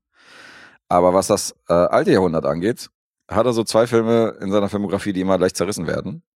Der eine davon ist Fegefeuer der Eitelkeiten mit Mhm. Bruce Willis, der kommt nicht gut weg. Und der zweite, der immer äh, eher ungern genannt wird in seiner Filmografie, ist Joe vs. The Volcano. Und den habe ich mir jetzt nochmal angeguckt. Ein Rewatch nach Ewigkeiten. Den kenne ich gar nicht. Den kennst du nicht? Nee, Joe vs. The Volcano hast du noch nie gesehen oder Nee. nie gehört? Ah, Nicht ah. mal gehört. ich glaube nicht. Wie Vielleicht muss, ich, ja, vielleicht muss ich mir da ein Bild angucken, aber nee, das sagt mir gar nichts. Vielleicht musst du dir mal ein Bild angucken, ja. Und der Regisseur und Drehbuchautor des Ganzen war John Patrick Shanley. Der hat unter anderem ähm, das Drehbuch geschrieben von Kongo, Mhm. aber jetzt auch wirklich hochkarätige Filme wie äh, Moonstruck, Mondsüchtig Okay. und äh, Doubt ist von der ihm. war ja Oscar prämiert. Doubt war auch Oscar prämiert. Hier, Glaubensfrage. Ach so, Doubt, ja. Ja, also Ja, den habe ich immer noch nicht gesehen. gleich zwei Oscar-Filme. Der ist super. Der ist richtig gut. Ja. Das will ich auch irgendwann natürlich. Es war für mich so wie First Reformed. Also wenn es so, wenn es so offensichtlich ist, dass die Kirche so einen großen Anteil äh, hat in dem Film, dann weiß ich nicht, dann muss ich mich immer echt aufraffen. Ja, die kommt aber auch nicht gut weg. Also insofern ist es dann wiederum etwas, was vielleicht Punkte bei dir. Ja. Die ist ja hier eher kritisch im, im Auge. Also hier geht es um Mord, der irgendwie. Aber es ist ein, ist ein geiler Film, also den kann ich dir empfehlen. Okay. Da ist äh, Amy Adams auch richtig gut drin. Die war, glaube ich, auch Oscar Die war auch Film. nominiert, ja. Jetzt sehe ich hier gerade Joe vs. The Volcano. Alter, ich habe original noch nie von diesem Film gehört. Ohne Scheiß. Nee, ist mir vollkommen fremd. Was zur Hölle ist das? Das ist so, das ist der Film, dem man Alter, die. Frisur, ist das sein Ernst, ey? okay, wie geil. Die legt er dann irgendwann im Laufe des Films ab, aber ja, die, Ach, ersten, die erste okay. halbe Stunde hat er noch diesen Fukuhila gehabt, ja. Mhm. Ähm, und wir haben hier unser Traumpaar der 90er Jahre, also sozusagen äh, wie Bradley Cooper und Jennifer Lawrence später die mehrere Filme zusammen gedreht haben, dieses Couple, haben wir hier Tom Hanks und Meg Ryan, die auch schon mehrere Filme in den 90ern gedreht haben. Mhm. Und der Film erinnert am Anfang ganz stark an Brasil, den du hier hattest. Okay. Denn die Hauptfigur Joe, gespielt von Tom Hanks, der Name kommt jetzt auch nicht von ungefähr, weil wir kennen ja umgangssprachlich äh, dieses Average Joe. Ja. Und Klar. er ist halt dieser Average Joe. Mhm. Weil Joe geht einen sehr äh, verschlammten Zickzackweg, der so ein bisschen so eine so eine Blitzoptik hat, wie man im Topshot sieht. Ja. Insofern siehst du ihn und 100 Arbeiterzombies, die neben ihn irgendwie in äh, in diesen durch diesen Schlamm halt irgendwie zum Büro laufen und müssen auch immer diese wie so ein Blitz müssen die auch immer diesen Weg auch wieder so ein Stück zurücklaufen, weißt du, um diesen Weg Okay. zu folgen und so. Insofern äh, keiner hat so richtig Bock, alle haben so diese dunklen Mäntel an, Hüte, es regnet und äh, es sieht alles sehr düster aus und keiner hat Bock. Du siehst so eine so ein Gänseblümchen irgendwie zwischen die, in diesem Weg irgendwo Mhm. sich seinen Weg bahnen. Das wird natürlich immer wieder niedergetrampelt von Ja. den Arbeiterzombies. Also es ist so ein bisschen so ein äh, Ja, ich verstehe den Brasil-Vergleich. genau so Mhm. ein dystopisches Szenario. Und auch wenn wir im Büro sind, wirst du den Brasil-Vergleich äh, verstehen, weil das ist alles total düster. Du siehst irgendwelche Rohre, die durch die Büroe führen und so. Das ist alles grau. Äh, Joe versucht seine Jacke aufzuhängen und dieser Kleiderbügel, äh, dieser Kleiderhaken irgendwie kippt erstmal nach unten, weißt du, weil die Schraube nicht festgezogen ist. Also es Mhm. macht nicht so richtig Spaß. Der Chef wird gespielt von Dan Hedaya. Den kennen wir auch vom Blood Simple und Co. Ja, und da haben wir ja schon verschiedene Filme gesehen. Das ist übrigens super, weil der Chef sitzt am Telefon und blökt hat in dieses Telefon rein und wiederholt sich immer wieder. Der sagt halt, I know he can get the job, but can he do the job? Und das sagt er ungefähr 700 Mal an diesem Telefon. Und dann sagt er, I'm not arguing with you. I'm not arguing with you und so. Yeah, I know he can get the job, but can he do the job? Und das wiederholt er immer wieder Oh so, weißt du? Und immer wieder hörst du diesen, äh, hörst du dieses Telefonat im Hintergrund. Das ist schon auch richtig nervig. Zieht er sich auch irgendwann aus? Nee, aussehen tut er sich diesmal nicht. Er zeigt nicht seine, seine Haarpracht. Schade. Und dann setzt sich Joe in sein Büro, du siehst über diese Rohre, neben ihm ist auch so ein riesiges Rad, was man irgendwie, was, wo ein Schild dran ist, dass er auf keinen Fall an diesem Rad drehen soll und so. Weiß man denn, was der da arbeitet? Ah, Irgend so ein, kein, ich weiß nicht, was er da macht. Okay. Also es ist irgendeiner, irgend so ein, irgend so ein Büro, keine Ahnung. Und ähm, Joe will, will sich bei seinem Chef mal wieder ein bisschen freimelden, weil der muss zum Arzt. Der fühlt sich nicht wohl. Mhm. Und dazu muss man sagen, es kommt langsam raus, weil der Chef macht ihm eine Ansage, weil von wegen so, das ist ein bisschen oft deine Arzttermine und dein Freimelden und irgendwie ist dann auch nichts. Joe ist Hypochonder. Also der denkt immer, irgendwas fehlt ihm, ihm fehlt aber nichts. Okay. Eine Sekretärin, die übrigens auch in diesem Büro sitzt, wird gespielt von Meg Ryan. Mhm. Und dann geht er zum Arzt. Und der Arzt attestiert ihm unheilbare Brain Cloud. So heißt die Krankheit, die, die ihm da attestiert wird. Eine Brain Cloud, die halt so angewachsen ist, dass das nicht mehr heilbar ist. Cloud wie, wie Wolke? Ja. Okay. Und diese Brain Cloud sorgt dafür, dass er maximal noch sechs Monate zu leben hat. Aha. Das ist das Attest vom Arzt. Und in diesen sechs Monaten denkt sich unser Average Joe natürlich, es ist ziemlich Verschwendung, wenn er jetzt Tag ein, Tag aus in dieses Büro dann noch arbeiten geht und kündigt seinen Job. Und hier ist so ein bisschen so ein Jerry Maguire-Moment. Mhm. Weil er geht dann zu diesem Rad als erstes, will dieses Rad drehen und will gucken, was passiert. Und es passiert gar nichts. Und er regt sich voll darüber auf, dass da gar nichts passiert. Mhm. Und dass er sich all die Jahre gefragt hat, was passiert, wenn er dieses Schild ignoriert und an diesem Rad dreht. Und dann, ähm, Das ist ja auch so ein geil nachvollziehbarer Impuls. Ist halt wie so ein roter Knopf, an dem Total, steht, bitte ja. nicht drücken. und jetzt darfst du. Ja. Und dann schmeißt er irgendwie seinen Hut hin und äh, regt sich auf und beleidigt seinen Chef und sagt, so, er ist ein Idiot. Und äh, bevor er aus dem Büro stürmt, fragt er noch die Sekretärin, gespielt von McRyan, nach einem Date. Und die ist ziemlich beeindruckt von der neuen Seite von Joe, der ja sonst eher unscheinbar ist, Mhm. und sagt dann zu. Wer hätte das gedacht? Ja. Und dann schmeißt er seinen Job und geht dann nach Hause und am nächsten Morgen kriegt er Besuch von einem älteren Herrn, der wird gespielt von Lloyd Bridges, den kennen wir unter anderem aus Hotshots und aus etlichen Spoof-Komödien. Das ist der Vater. Ach, wie geil ist das? Das ist der Ja, Vater hier, aber nachdem ich Jeff cool. Bridges gerade hatte. Okay. Ja.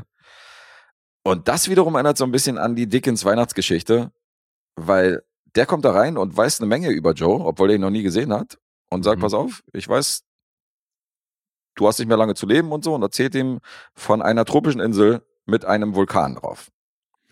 Und dieser Vulkan steht kurz vor dem Ausbruch und wie die Vergangenheit bewiesen hat, beruhigt diesen Vulkan ein Menschenopfer.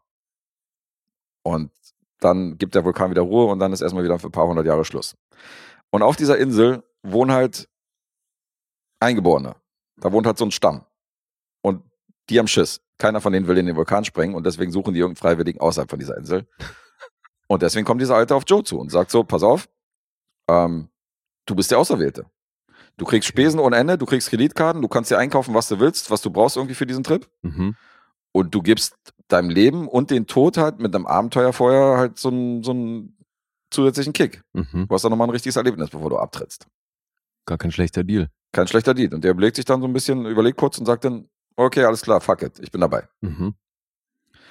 Dann lernt er die Tochter des Auftraggebers kennen. Die begleitet ihn nämlich so ein bisschen beim Shoppen. Und auch die wird gespielt von Mac Ryan. Diesmal mit roten Haaren und einem kalifornischen Akzent. Also ich bin ja, was Also ist Akzente, eine andere Figur, ja. das ist eine andere Figur. Was Akzente und Dialekte angeht, bin ich ja eigentlich nicht so kritisch. Aber Mac Ryan, Alter, wie die versucht, hier kalifornisch zu reden, das ist nicht, das ist nicht gut. Aha. Das ist auf jeden Fall nicht gut. ähm, ihm wird ein Chauffeur gestellt, der wird gespielt von Ossie Davis. Auch ein Altstar, den wir aus Do the Right Thing und Co. kennen, der Alte. Mhm. Und den nimmt er dann auch mit zum Einkaufen und äh, spendiert ihm auch ein Smoking und so eine Sachen. Und dann deckt er sich ein.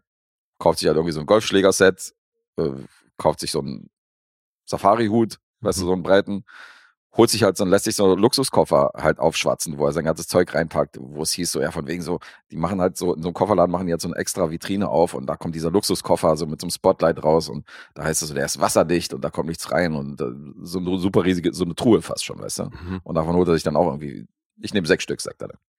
Und da packt er dann seine ganzen äh, Käufe, kauft er, da- äh, packt er dann da rein, die er für, die, die er für den Fahrt braucht. Und ähm, wer sich bei der Fahrt zu dieser Insel noch anschließt, beziehungsweise bei dieser, äh, bei dieser Schiffsfahrt, ist die blonde Halbschwester, gespielt von Mac Ryan.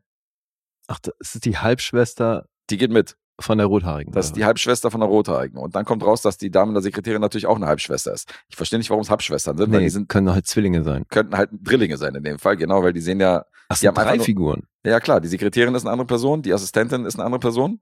Ach, ich dachte, Sekretärin und Assistentin ist die gleiche. Nee, nee. Die, äh, die Sekretärin ist dann nach einem Date und so weiter, ist sie dann wieder verschwunden und ist dann vor Ort zurückgeblieben. Alter, Die spielt drei unnötig. verschiedene Rollen. Warum? Ist so. Okay. Ja. Also ganz ehrlich, das würde mich nicht wundern, also wenn das jetzt ein Terry Gilliam-Film gewesen wäre, weil nach allem, was du erzählst, das klingt ja wirklich mörder skurril. Das ist auch skurril. Das ist ein wirklich sehr seltsamer Film. Und so wird er halt auch äh, propagiert, dass das ein seltsamer Film ist. Ähm, Beispiel, die Eingeborenen, diese Vaponis, die auf dieser Vulkaninsel hausen, die trinken am liebsten so Orangensoda aus der Dose. Mhm. Und jeder von denen hat halt die ganze Zeit diese Orangendose in der Hand und pfeift sich da diese, diese Limo rein. Alter, was? Der Okay. Anführer von denen übrigens gespielt von, äh, äh, von Abe Vigoda, Den müsste ich woher kennen? The Godfather. Der Ach so, Oder Abe Vigoda, wie wird das ich weiß auch nicht. Hast du Ah, auch weiß, bei, äh, bei Mel Brooks und so hast Ja, du ihn auch öfter mal gesehen und so, dieser, dieser alte, nicht so, nicht so äh, Okay. attraktive Typ. Der, wie, und wie fandst du das jetzt, nachdem du den schon kanntest? Jetzt, um, um dir nochmal den Look zu erklären, das ist auch komplett artifiziell. Du hast so Momente, wo halt, wo die halt so mit so einem, okay, ich, äh, Alter, überhaupt, was ist das überhaupt mit Tom Hanks und Booten und Schiffen und Floßen und so, ist mir mal diesmal aufgefallen, Alter. Gibt's hier wieder einen Schiffsbruch? Ey, The Castaway, Forrest Gump, der Schwimmkutter, Captain Phillips, Ja. Transportschiff. Ah, Du hast doch jetzt hier so einen Film gebracht, wo so ein Midway. Kriegschiff, wo so, Ja. genau, wo, nee, Midway war nee, das nicht Midway, wie hieß der? Ähm, fuck. Ja, man. Greyhound? Zwei, Greyhound, Kann das sein? danke, ja. Da spielt halt diesen, diesen Kriegsschiffkapitän und so. Ja. Und hier geht er natürlich auch mit dem Schiff baden Mhm. und bindet seine wasserdichten Koffer zusammen als Floß. Der Fuchs. Ja. und ich so, Alter, und da fiel mir auf, ey, Tom Hanks, Alter, Schiffbruch oder irgendwie auf dem Wasser unterwegs mit irgendwelchen Unfällen. Das äh, ist ja voll die Serie. Witzig. Und da haben wir dann noch einen absoluten Tom Hanks-Moment, weil er rettet dann natürlich Meg Ryan auf dieses Floß. Sie liegt dann bewusst, bewusstlos da und er holt dann aus den Koffern alles raus, was es so gibt, holt dann sein Golfset raus und macht so ein bisschen Minigolf auf dem Koffer, weißt du, wenn die da rumtreiben. Mhm. Und du siehst halt diesen riesigen Mond im Hintergrund, so, was komplett künstlich aussieht. Und dann holt er auch sein Transistorradio raus, was damals voll fancy war und was voll teuer damals erworben worden ist. Und äh, hat dann, und da läuft halt ein Song, wo er halt zu tanzt. Ach, okay. Und da hast du diesen klassischen Tom Hanks-Moment, wo er halt so diesen, Mhm. diesen Dings-Move macht und da, und da sein Tanzoutfit auf diesem, auf diesen Koffern. Das ist dann schon sehr charmant. Also das mochte ich natürlich. Und wenn du Tom Hanks magst, dann kommst du mit so einem Moment natürlich gut klar. Aber unterm Strich ist das wirklich ein seltsamer Film. Der ist wirklich strange. Ja, aber Strange heißt ja nicht automatisch, dass es nicht unterhaltsam sein kann. Mm, Ja, aber, Aber- der ist auch nicht wirklich so richtig gut. Okay. Also der ist strange und nicht gut, sagen wir Mhm. mal so. Das ist eine Kombo, die ist eher unglücklich. Hm. Und ich kann verstehen, dass der eher, äh, dass der eher hinten so runter, runtergefallen lassen wird. Äh, Alter, was wollte ich jetzt sagen? Dass der eher so hinten runterfällt bei Mhm. der Filmografie von Tom Hanks. Und dass du zum Beispiel auch von dem Film nie was gehört hast, ist ja, äh, sagt ja auch einiges aus. Naja. Weiß ich nicht. Aber äh, ja, okay. Naja, du, wenn du jetzt hier meine teuflischen Nachbarn hörst oder Burbs und so, kennst du ja trotzdem. Mhm. Ob du sie jetzt gesehen hast oder nicht, aber Joe vs. The Volcano war schon, galt schon als Flop damals, obwohl der äh, mehr eingespielt hat, als, als sein Budget hergegeben hat, weil er hat 25 Millionen Budget gehabt, Mhm. hat fast 40 Millionen eingespielt und trotzdem gilt er als einer der größten Flops, die Tom Hanks bis jetzt gedreht hat. Das will auch schon was heißen, ne? Er war halt ein Kassenmagnet damals Ja, und 40 Millionen ist halt äh, für seine Verhältnisse nicht cool, also 50 Millionen plus. Mhm. Krass. Julia Roberts sprach auch vor für die Rolle von Mac Ryan, für diese Triple-Rolle. also es war schon immer so angelehnt, äh, angelegt, dass das in diesen drei Rollen die gleiche Figur, äh, die gleiche Schauspielerin ist. Weiß ich nicht, ob das schon immer so angelegt war. Es wurde auf jeden Fall so inszeniert. Ist ja echt strange. Okay. Naja, und wie gesagt, auch diese Eingeborenen, diese, diese Limo trinken und so, das ist halt alles nicht so, darfst halt alles nicht so ernst nehmen, was du hier siehst. Und dass Mac Ryan drei Rollen spielt und so, und dass die gleiche Schauspielerin ist, nur mit verschiedenen Perücken. Das ist halt alles ein bisschen, das ist ein stranger Film. Mhm. So kann man das schon beschreiben. Ja. Aber es machen halt Tom Hanks und Mac Ryan mit und die, für die habe ich ja dann schon, Ja, eben, das muss sich ja positiv auswirken. die haben schon Stein im Brett und äh, dazu hast du auch ein paar Allstars. Also Robert Stack spielt den, spielt den äh, Arzt, der ihm einfach die Diagnose stellt. Ist auch ein Mhm. äh, bekanntes Gesicht der 60er und 70er Jahre. Und dann hast du so Leute wie Lloyd Bridges und äh, Ossie Davis. Also Hm. gute Allstars auch noch in den Rollen. Okay. Weird. Abe Vigoda. Ja. Also Stranger Film. Ich hoffe, du kannst jetzt damit was anfangen. Geht 102 Minuten. Ist aus dem Jahr 1990. Joe vs. The Volcano. Übrigens ein krasses Timing. Hast du mitgekriegt, was, mit, was in Sizilien abgeht? Oder auf Sizilien? Nee. Hast du nicht? Ist der Ätna wieder Ja. am Ausbrechen? Echt? Der Ätna ist aktiv. Sämtliche Flüge wurden gecancelt. Ach, shit. Und Ende des Monats habe ich ja meinen Trip nach Sizilien ja, gebucht. ja. Und äh, Jetzt weißt du noch nicht, was da geht, oder? das äh, wird ein Problem. Also da jetzt so einen aktiven Vulkan zu besuchen und da jetzt hinzufliegen, wo Flüge gestrichen werden und wo irgendwie, wo schon Asche irgendwie äh, in umliegende Dörfer äh, gefallen ist. Also ist vielleicht nicht die beste Idee, wo man jetzt in Urlaub hinfliegen soll. Das erste Mal, dass ich. gerade deswegen. Oh ja, genau. Der nötige Kick. Naja, hier mit der letzten Vulkanologen-Doku, das sah schon irgendwie auch spaßig aus. Unbedingt dahin. That was the real stuff. Ja, Mann. Kann ich eine Live-Schalte hierhin machen. Meine letzten Stunden. Oh, Mann. Das ist auf Okay. jeden Fall krasses Timing, ja. Und deswegen habe ich mir jetzt natürlich auch einen Vulkanfilm passenderweise angeguckt, weil die Reise nach Sizilien wird wohl nichts. Aber die schön die Godfather-Locations besuchen. Das sieht schlecht aus. Jetzt äh, zum ersten Mal nach Sizilien und jetzt bricht der Ätna gerade aus, Alter. Krass. Der Ja, doof. aktivste Vulkan Europas. Hm. Nicht so geil. Ja, schade. Schade ist das richtige Wort. Ja, aber zurück zu, äh, zu einem anderen Vulkan, nämlich hier Joe vs. The Volcano. IMDb 5,9. Metascore 45. Mhm. Rotten Tomatoes bei einer 6,1. Äh, 3,4 gibt's vom Publikum und Letterboxd 3,2. Gar nicht mal so einfach. Nee, glaube ich dir, ist nicht leicht. Ich sag sechs. Das ist korrekt. Siehst du, kennst mich. Nee, da war jetzt wirklich eine Menge Tom Hanks Bonus mit drin, weil das hat, du hast ja schon gesagt, es ist kein guter Film. Und Nee, das das ist eigentlich, finde ich, mit einer sechs schon gegeben. Aber Das ist schon, das ist schon Sympathie, äh, ist schon Sympathiebonus, dass ich den trotzdem irgendwie gut weggucken konnte, aber mehr als sechs kann ich hier wirklich nicht geben. mhm. Da sind Volltreffer. ja, dann der nächste A24-Film. Mhm. Und das war ein Los. Hier von unserer großen Lustziehung. Mhm, mhm. Der ist von Markus. Deswegen erstmal liebe Grüße dahin. Und ich hatte gar, Schöne nicht auf Grüße nach dem, Kölle. hatte gar nicht auf dem Schirm, dass das ein A24-Film ist. Äh, ich auch nicht. Das war dieser Prayer? Richtig. Äh, nee, wusste ich auch nicht. A Prayer Before Dawn. Dann spielst du ja an die Karten, wenn du die eh Äh, abhackst. Voll. Deswegen schon mal vielen Dank dafür. Und nicht nur deswegen, Okay. weil das war ein Erlebnis. Meine Fresse. Auf Deutsch, A Prayer Before Dawn, das letzte Gebet. Mhm. Auch schon wieder mörderunnötig natürlich, weil ich meine, du hast Prayer schon, also Gebet schon in Form von Prayer und dann muss da unbedingt noch hinterher, dass es das letzte Gebet ist, was halt auch schon wieder so blöd irgendwie so ein. Spoiler anteast, finde ich. Mhm. Oder? Naja, egal. Rege ich mich immer wieder drüber auf, machen wir jetzt nicht. Das ist eine ziemlich abgefahrene Koproduktion, weil hier sind diverse Länder involviert.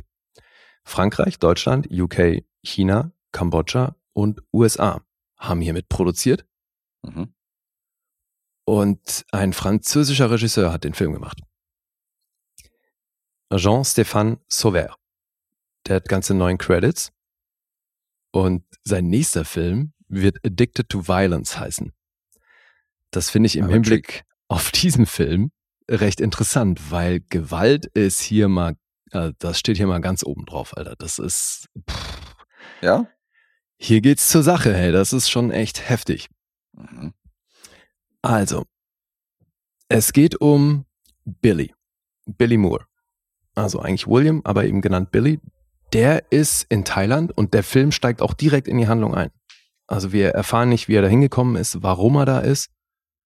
Aber wir sehen, er ist in Thailand, ist gerade backstage bei einem Boxkampf, bereitet sich vor.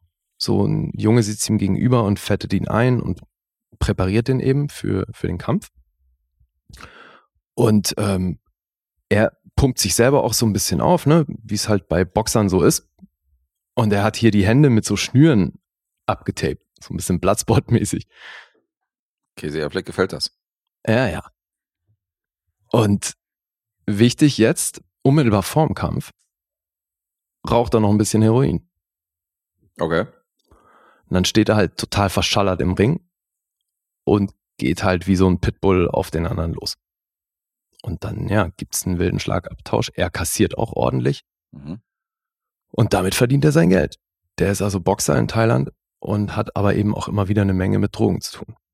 Und dann dauert's nicht lang, bis er von der Polizei hochgenommen wird. Die finden die Drogen bei ihm und hängen ihm auch noch Drogen, nicht nur Besitz, sondern auch noch Schmuggel an und er wird inhaftiert und kommt außerhalb von Bangkok in den wohl hässlichsten Knast des Landes. Mhm. Und jetzt ist er halt so ein junger Brite, gespielt von Joe Cole übrigens. Ach.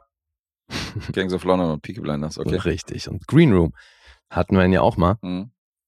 Und all diese Dinge, das ist deswegen echt cool, dass ich den jetzt erst gesehen habe, weil dass wir die Dinger schon hatten, das hat hier schon auch ein bisschen mit reingespielt, weil ich weiß nicht, ob du dich erinnerst, was ich bei Gangs of London kritisiert habe. Du fandest ihn, du fandest, dass er ein ziemlicher Lappen war, dem, Eben. dass du ihn nicht ernst genommen hast. Das ist der Punkt, so, dass der zwar irgendwie eine Physis hat, mit der das funktionieren würde, aber dass so seine Attitude in der Ausstrahlung halt eher die von so einem schlecht gelaunten Jungen ist. Mhm.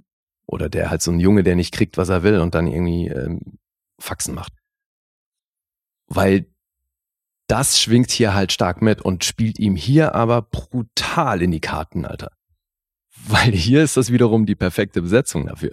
Mhm. Sowieso, was der hier macht, pff, ey, meine Fresse, also, ja, komme ich gleich zu.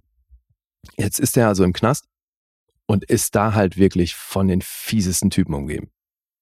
Und jetzt ist das auch nicht so ein Knast, wie wir es aus anderen Knastfilmen kennen, dass du äh, deine Zelle hast, da eingesperrt wirst, bestenfalls irgendwie noch einen Zellengenossen hast, sondern der wird hier halt in so eine Zelle gesteckt mit 50 anderen. Mhm. Und da gibt's dann natürlich krasse Hierarchien und er muss dann erstmal seinen, seinen Platz da irgendwie finden. Und was halt auch auffällig ist, also dauert nicht lange, legt er sich mit dem Erstbesten an und äh, wird dann da auch erstmal in Einzelhaft gesperrt und da sieht die Einzelhaft einfach so aus, dass der in so einen fucking Käfig gesperrt wird. Das Ding ist einfach ein größerer Käfig, wo er halt nicht aufrecht drin stehen kann, sondern halt nur sitzen oder rumkriechen. Und ist dann da noch eine Weile drin, bis er dann eben verlegt wird in diese große Zelle mit den 50 Leuten. Und da, was halt auffällig ist, dass er hier als sehr, der hat ja eine, eine sehr, einen sehr hellen Hautton, ne? der Ja. ist also ein bisschen Klischee-Brite, was das angeht. Und hat nicht eine Tätowierung am Körper Mhm. und kommt in diese Zelle und die Jungs sind halt alle von oben bis unten zu tätowiert. Also auch Gesichter und alles, ne? Und das Krasse daran ist, die Schauspieler sind alles echte Häftlinge, also Ex-Häftlinge oder eben Leute aus dem Genre. Das Okay. heißt, die Jungs sind real. Alle Tätowierungen entsprechend real und so. Und alter, alter, die Jungs, das sind mal Die sehen finster aus, ja. böse Typen, ey, meine Fresse. Und obwohl viele von denen auch irgendwie viel schmaler oder kleiner als er daherkommen, Mhm. Sind stro äh, strahlen die eine Bedrohung aus, das ist echt übel, Alter. Also du machst dir wirklich, das ist auch so, wie es bildsprachlich inszeniert ist, ist das super krass, weil du halt bist immer sehr bei ihm, Mhm. was auch ein sehr cleverer Move ist. Nicht nur, dass du direkt in die Handlung geworfen wirst, sondern es ist nicht alles untertitelt. Um ihn rum, ne? Die schreien ihn auf Thai an, schreien ihm Du irgendwelche Sachen zu und du hast keine er Ahnung, was sie von Richtig. Mhm. Die Sachen, die auf Englisch zu ihm gesagt werden, hast du dann untertitelt und hin und wieder, wenn es so, gibt so Einzelgespräche, wo dann auch manchmal übersetzt jemand oder mit der Zeit lernt er eben auch ein bisschen Mhm. was und dann ist hin und wieder halt was untertitelt. Oder wenn wichtige Gespräche irgendwie untereinander stattfinden, aber halt so, wenn da irgendwie der Mob, wenn da alle rumschreien oder sonst was, hast du voll oft keine Untertitel. Das heißt, du bist halt sehr damit noch mehr bei ihm Ja, und klar. in seiner Position, weil du diese Panik miterlebst, weil du nicht weißt, was die von ihm wollen. Schlauer Move. Mhm. Super clever. Ja, beim Midnight Express war es ja auch so, dass die türkischen Grenzbeamten den Erfolg gelabert haben Eben. auf Türkisch und das wurde nicht Und Midnight übersetzt. Express war auf jeden Fall eine Inspiration hier. Also das ist im Grunde wirklich literally Midnight Express auf Crack. Auch von Markus. Stimmt. Midnight Express auf Craig, okay. Stimmt. ja, aber halt Markus, literally, weil hier, wie gesagt, also er raucht hier permanent und das hört dann natürlich auch im Knast nicht auf. Ne? Mhm. So, er muss dann da halt auch irgendwie, irgendwie wieder an seinen Stoff kommen. Da ist die harte Währung natürlich Zigaretten, die er halt aber auch nicht ohne weiteres kriegt, weil der hat halt nichts mehr im Knast. Mhm. Und dann geht es erstmal darum, eben irgendwie Anschluss zu finden, irgendwie zu überleben, weil er wird dann auch, Alter, da- hier gibt's so viele, so hässliche Szenen, weil das ist halt eine der ersten, als er dann da in diesen Pool von Leuten geworfen wird, ist dann in der ersten Nacht, wird er gleich geschnappt, kriegt ein Messer in den Hals und ähm, wird dann so bei den Toiletten dazu erstmal dazu gezwungen, dabei zuzugucken, wie ein anderer erstmal von zehn Leuten in den Arsch gefickt wird. Okay. Also nur so, und dann heißt es halt hin und du hältst die Klappe. So, das heißt, er weiß gleich mal so, er, nicht nur, dass ihm das unter Umständen auch bevorsteht, sondern dass er halt nichts machen kann. Weil Klingt nach diese, einem coolen Date-Movie auf jeden Fall. äh, ja. Alter, Alter.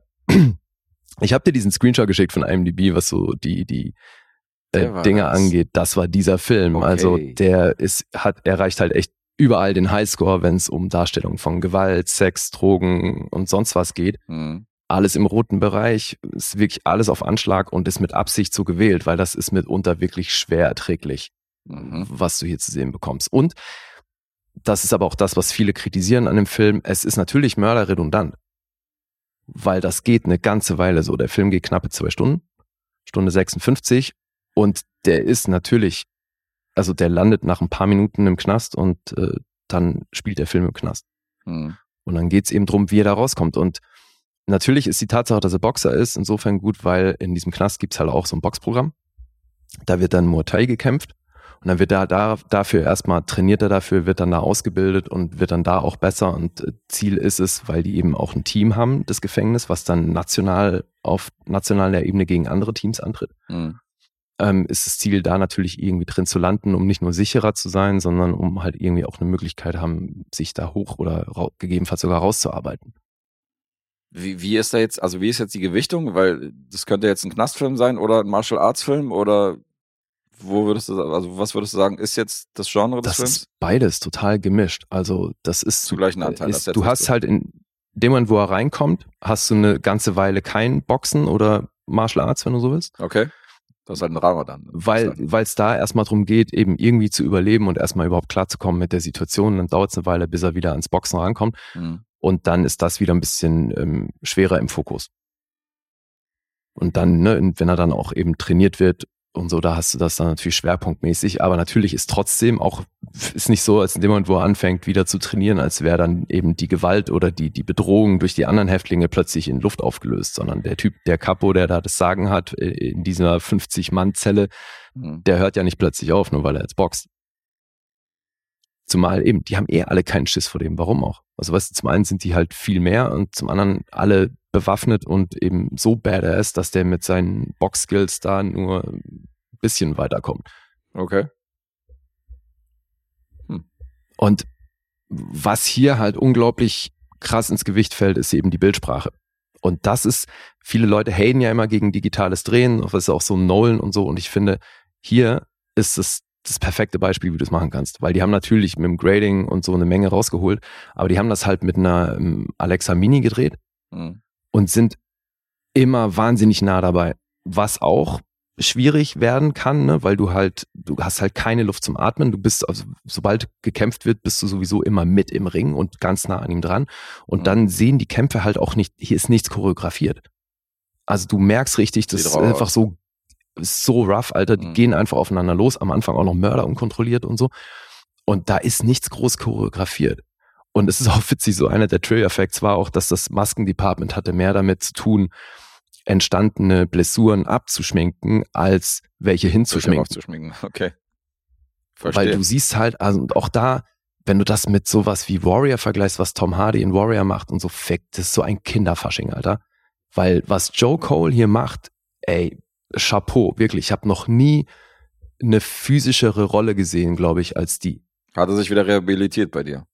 Nein, das ist, ich habe ja da die Besetzung so ein bisschen in Frage gestellt, weil der hat ja schon, äh, hat ja schon versucht, das Beste rauszuholen bei Gangs of London. Es hat halt nicht funktioniert, weil er Mhm. in meinen Augen eben archetypisch das Falsche mitbringt. Und das ist aber das, was ihm hier so in die Karten spielt.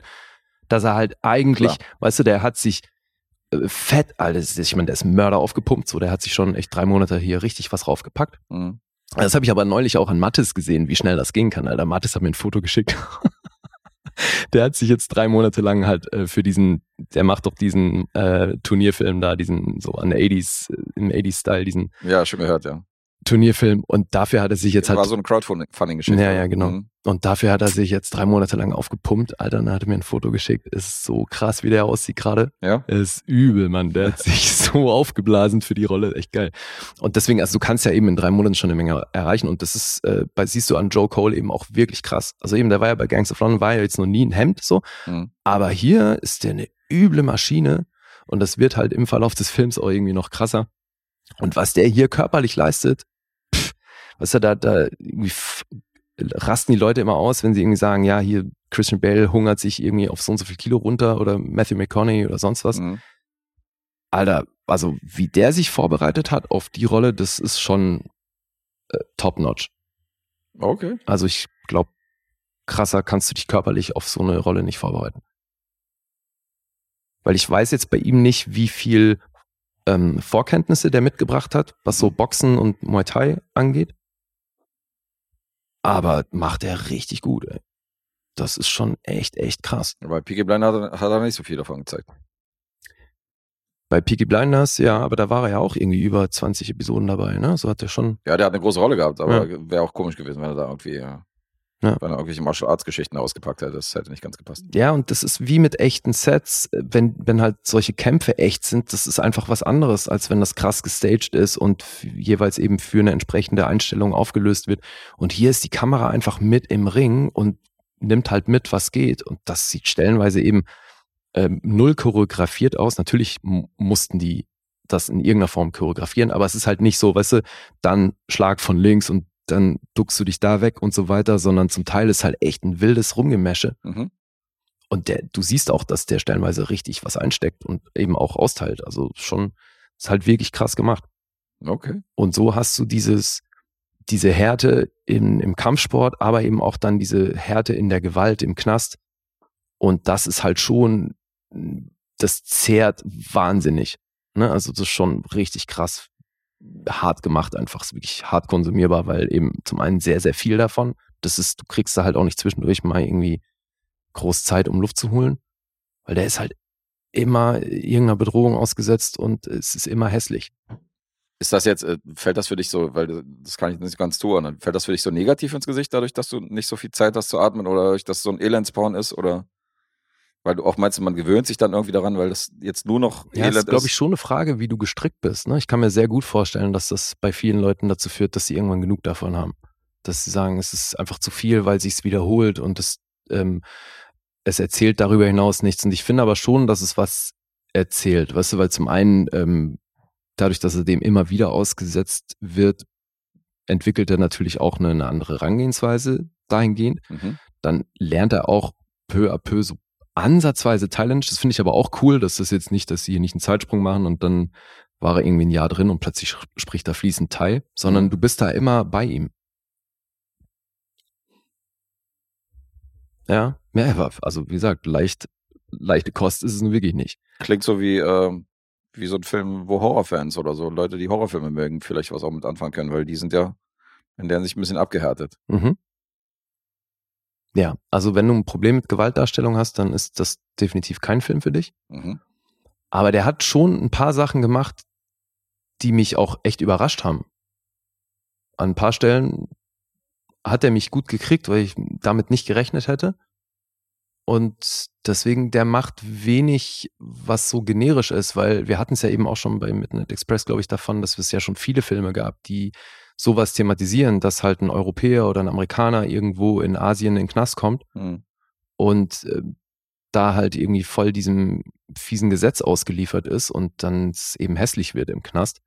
Und das ist von all dem hier nochmal eine Schippe oben rauf. Also pff, schon Heavy Metal. Okay. Zumindest klingt's immersiv, ja. Das ist es. Und das eben aber vor allem auch durch die Bildsprache. Also zum einen spielt Joe Cole das sensationell, dann hast du um ihn rum halt nur echte Leute, was Mhm. die Sache, das kriegt dadurch natürlich fast was Dokumentarisches. Und dadurch, dass du mit der Kamera immer auch so nah bei ihm bist oder eben nah am Geschehen generell, hat das was sehr Immersives natürlich. Mhm. Mensch, Markus. Und das kann aber eben, ich kann mir gut vorstellen, dass das für manche Leute kippt. Das ist Joe Cole wieder rehabilitiert hier bei Lee. Okay. Ja, hat 2017 seine Premiere in Cannes gefeiert. Und es ist schon auch witzig mit diesen echten Leuten hier, ne? Weil so in der Vorbereitung hatte sich der Regisseur natürlich Leute angeguckt, die er casten will für den Film. Mhm. Und da hat er sich schon für ein paar entschieden. Und das Problem war dann aber bei einigen, dass die zum Dreh dann schon wieder inhaftiert wurden, weil die sich halt zwischenzeitlich wieder irgendwas geleistet haben. Alter, okay. Mussten die wieder ausgetauscht werden, ja. Ja, und da gibt's einen eben hier, der hier so der Capo in, in dieser großen Zelle ist. Kang heißt er. Und äh, ist auch als Kang Lai Prang bekannt, wobei Kang sein Spitzname ist und Lai Prang ist dann der Gangname. Mhm. Und der wurde zum Beispiel, das war dann in Cannes auch dabei, wie halt einige Schauspieler des Films, und der wurde dann aber nach Cannes sofort wieder inhaftiert, weil wieder illegaler Drogenbesitz und ist jetzt seit Juli 2020 wieder im Knast. Das war eine authentische äh, Nebendarstellerriege. Ja, eben. Also, und das macht schon eine Menge aus. Also auch wenn ich natürlich Fan davon bin, dass das alles ähm, irgendwie auch gute Schauspieler machen und so, man kann sich ja in alles auch irgendwie reinarbeiten. Aber eben, ich glaube, äh, da ist schon viel dabei, was du eben nicht lernen oder spielen kannst. Mhm. Was, was so die Attitude von manchen Leuten angeht, weil du hast halt zum Teil wirklich recht hagere Typen, die aber trotzdem von oben bis unten zutätowiert sind und dann steht da halt so ein kleiner Typ vor ihm mit, mit einem Messer und du hast trotzdem Schiss um ihn, obwohl er den locker wegboxen könnte. Weißt du? Mhm. Das ist einfach dann so auch die Umgebung, die es halt ausmacht. Und dieser Knast ist schon nasty. Ey. Also, ich bin intrigued auf jeden Fall. Ja, ihn- musst du dir angucken. Ich habe ihn gerade auf meine Watchliste gepackt. Also Ja, ja. ich Also nach meiner Baustelle. ist auf jeden Fall was für dich. Mhm. Klar. Hab Bock. Ja. Ja, ist ganz lustig, weil als du das losgezogen hast, dachte ich nämlich als erstes an Rescue Dawn, an diesen Werner Herzog-Film, Mhm. wo nämlich äh, diese Soldaten abgestürzt sind. Ich glaube, es war auch Thailand oder Laos oder so. Okay. Und dann irgendwie auch gefangen gehalten werden und in diesen dunklen Käfigen da drangsaliert worden sind von den Einheimischen. Mhm. Und äh, da spielt der Christian Bale die Hauptrolle bei Rescue Dawn. Mhm. Und äh, wir haben ja von Markus noch einen Film, wo Christian Bale mitspielt und den habe ich damit verwechselt. Insofern ist das schon, sind das Ach. schon lustige Parallelen. Okay. Na, erst recht, Und ich weil dachte wir erst mal, Christian der war gleich das. noch haben. Genau. Ja. Ich dachte erstmal, der war das, aber äh, von dem habe ich noch nie was gehört tatsächlich. Habe ich nicht auf dem Schirm gehabt. Ja, also von mir eine klare Empfehlung. Und ich möchte auch den DOP noch erwähnen. David Ungao ist, glaube ich, auch Franzose, hat aber wenig Großes in seiner Vita, aber jetzt schon die letzten Jahre, also nach dem Film dann eben auch schon größere Sachen gemacht. Hier ähm, Samaritan, dieser Stallone-Film, da hat er wohl auch als DOP gearbeitet. Okay. Weiß nicht, ob das den Film jetzt so viel besser macht, aber seine Bildsprache, also ich werde den auf jeden Fall im Auge behalten, weil das ist hier schon groß und macht eine Mhm. Menge aus halt für den Film. Diese Bildsprache. Ist das sehr wackelig? Weil du ja meintest, ja, klar. Also im, im Ring, klar. Also für, für, für, Wackelt's derbe. für Leute, die das nicht mögen, äh, sei hier auch nochmal wahrscheinlich eine Warnung dann Mhm. ausgesprochen. Ja. Nee, Ja, also viele, auf so eine Bauern- Bildsprache muss man Bock haben, klar. gibt auch viele, die sich bei den Bauernfilmen dann aufgeregt haben, warum die Kamera mal so wackelt und warum die immer. Das ist ja selten so eine Bauernfilm? statische. Bei den Bauernfilmen. Ach, bei den ja, Bauernfilmen, Jason ja. Bauernfilmen. Das Mhm. war ja auch sehr dynamisch. Ja. Okay. Ja, ja, aber die haben auch, also haben auf den Philippinen und in Thailand gedreht und da eben auch in echten Gefängnissen und so. Also das siehst du, das macht halt eine Menge aus. Wirkt authentisch. Okay. Ja. Nicht, dass du schon mal in einem Thailänder Knast gesessen hättest, aber es wirkt authentisch. So, geschrieben hat das tatsächlich basierend auf den Memoiren von Billy Moore, weil der hat das, das ist ja eine reale Geschichte, das ist ja der größte Witz an der Sache. Mhm. Diesen Billy Moore hat es also wirklich gegeben, der hat das im Anschluss aufgeschrieben und dann haben sie das verfilmt und da wollten, also haben viele die Finger von gelassen. Dadurch kam es eben zu so einer Massenkoproduktion, ne, weil das sollte von Anfang an eben auch so hart gemacht werden. Und das ist natürlich klar, dass das nicht groß vermarktbar ist. Also Mhm. der hat auch jetzt laut IMDb ein weltweites Einspielergebnis von unter einer Million. Das ist bei 960.000. Das ist klar, sowas, da gibt's kein großes Publikum für. Doch kein Date-Movie. Nicht so ganz, nee. Mhm. Ja, Jonathan Hirschbein und Nick Saltrese haben das geschrieben. Auch keine großen Namen, so wie der Regisseur auch. Also das schon alles eher wieder typisch für A24, finde ich. Mhm. Und die haben aber in den USA gab es wirklich nur einen, einen limitierten Kino-Release. Okay. Und ansonsten halt eher auf Festivals und im Ausland. Wirkt wahrscheinlich auch gut auf so einer großen Leinwand in laut, Boah, Alter. wenn ja. er da sitzt. das ist, dann kann ich mir schon vorstellen, dass das vielen Leuten zu krass ist. Naja, Ja, wo du jetzt gerade die Namen vorliest, hätte ich natürlich allzu gerne, dass du diesen einen Nebendarsteller vorliest, den ich hier bei Letterbox gerade vor mir habe. Weil als ich nach die Watchlist geschoben habe, wird ja unten immer die, äh, der Cast aufgezählt. welchen meinst du denn? Tja. der Vorname besteht, glaube ich, aus 30 Buchstaben und der Nachname besteht nochmal aus 27 Buchstaben. Okay. Insofern, wenn du den jetzt vorlesen könntest, diesen einen Nebendarsteller, der wirst du auf jeden Fall, der wird ins Auge stechen, wenn du die in Cast aufrufst. Du, aber hier kriegst du, halt, kriegst du krasse Props auf jeden hier, Fall. hier sind halt wirklich nur noch ein, zwei Leute, Name. die auch noch als Schauspieler, also auch als thailändische Schauspieler überhaupt arbeiten. Mhm. Der, Der- Rest sind Der dann Rest wirklich ist echte Leute. Inhaftierte. Ja. ja, also ich gehe mal davon aus, wenn das ein professioneller Schauspieler wäre, dann hätte er sich schon längst einen Künstlernamen zugelegt, weil den kann niemand aussprechen. Niemand. Manche nennen mich auch Tim. Wenn wir, den nehmen wir hier bei, den nehmen wir hier beim Buchstabier, äh, Ja, bei der Buchstabiergeschichte, genau. beim Bewegbebann aus dem Bash. Und erstmal so, hä, wer? Ja. Die spielen mit bei A Prayer Before Dawn. mhm. Das letzte Gebet. Mhm. Ja, dann Punkte. 6,8 gibt's auf IMDb. Metascore ist bei 76. Auf Rotten Tomatoes von der Kritik 7,5. Publikum 3,7. Letterboxd 3,5. Und ich, das kann ich dir verraten, ich habe echt gehadert. So, das Ja, war, nicht ich so habe ein leicht. paar Tage gewartet, bis ich hatte, weil ich hatte so eine, ähm, so einen ersten Impuls unmittelbar nach dem Film. Und Der war das, kotzen. und dann habe ich da nochmal ein, zwei Nächte drüber geschlafen und dann erst Punkte vergeben. Aber es klingt ja so, als, als hätte der schon seine Wirkung ent- entfaltet, auch nach den paar Tagen. Insofern, sowas ist ja eigentlich nicht negativ. Also, Der hat eine krasse Wirkung hinterlassen, auf jeden Fall. das ist es eben. Und auch, ich glaube, also klingt nach einer 8. Ich bin bei neun. Eine 9 sogar. Ich habe zwischenzeitlich sogar mit der 10 geliebäugelt. Und dann war ich eben so zwischen 10 und, also unmittelbar nach dem Film war ich bei einer 10, weil das war wirklich so ein Brett vom Kopf. Ach, ich dachte wirklich? So, Alter, Weil ich dachte, es sorgt halt für Abstriche dafür, dass es so ein, so ein einfach nur dieser Elendsporn ist und dass es nur so gewalttätig war. Und ich dachte, das ist. ja, ja, also ist schon auch die Sorte Film, wo du nachdem, wenn das dann vorbei ist, holst du halt erstmal Luft. Und dann denkst du, boah, Alter. Ja, weil du auch meintest, so- macht das irgendwie auch keinen Spaß. So dann Aber es gab halt auch wirklich Momente, die richtig schön einschlagen. Also es ist so ein angenehmes Leiden für meinen Geschmack. Okay. Und dann aber eben habe ich das so ein bisschen relativiert, weil ich schon glaube, man hätte das ein bisschen straffen können, weil eben viele, gerade diese Wackelkamerasequenzen im Ring und so, ich find's schon geil, weil du eben auch seinen Weg dahin siehst und es ist ja für die Entwicklung seiner Figur eben schon auch enorm wichtig und Mhm. da meine ich, das ist, deswegen musst du das im Hinblick darauf mal gucken, so, weil für Joe Cole finde ich das so geil, weil das eben dieses Archetypische, was er mitbringt, was mich bei Gangs of London gestört hat, ihm hier brutal in die Karten spielt Mhm. weil du dadurch noch mehr, du hast halt noch mehr Schiss um ihn in diesem Knast. Weißt du, weil alle um ihn rumstrahlen das komplette Gegenteil aus. Und auch wenn er sich wie so ein Pitbull verhält, erkennst du ihm ihn, in ihm halt dieses potenzielle Opfer Ja, klar. und das sehen andere eben auch. Weißt du, und die haben keinen Schiss vor ihm. Und die gehen auch entsprechend auf ihn zu. Und deswegen sage ich, es ist perfekt besetzt, Alter. Okay, ja, ich will den sehen. Weißt du, weil wenn der so badass wäre, dass du eben auch, du denkst okay, fuck, dem will ich nicht zu nahe treten, Mhm. Aber er sieht ja eigentlich total lieb und harmlos aus. Obwohl er hier ein ziemlicher Brecher ist.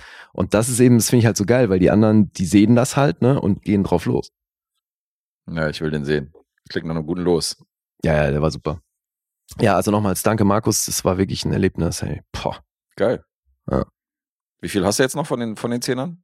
Drei oder so noch, wa? Hm, Ja, ich glaube, drei. Ja. Aber haben beide noch drei vor uns. Hm. Bald durch. Ja. Coolio. Ja. Alright, warte, ach so, jetzt muss ich erstmal, du hast hier einen miesen. Mhm. Zieht sich durch hier.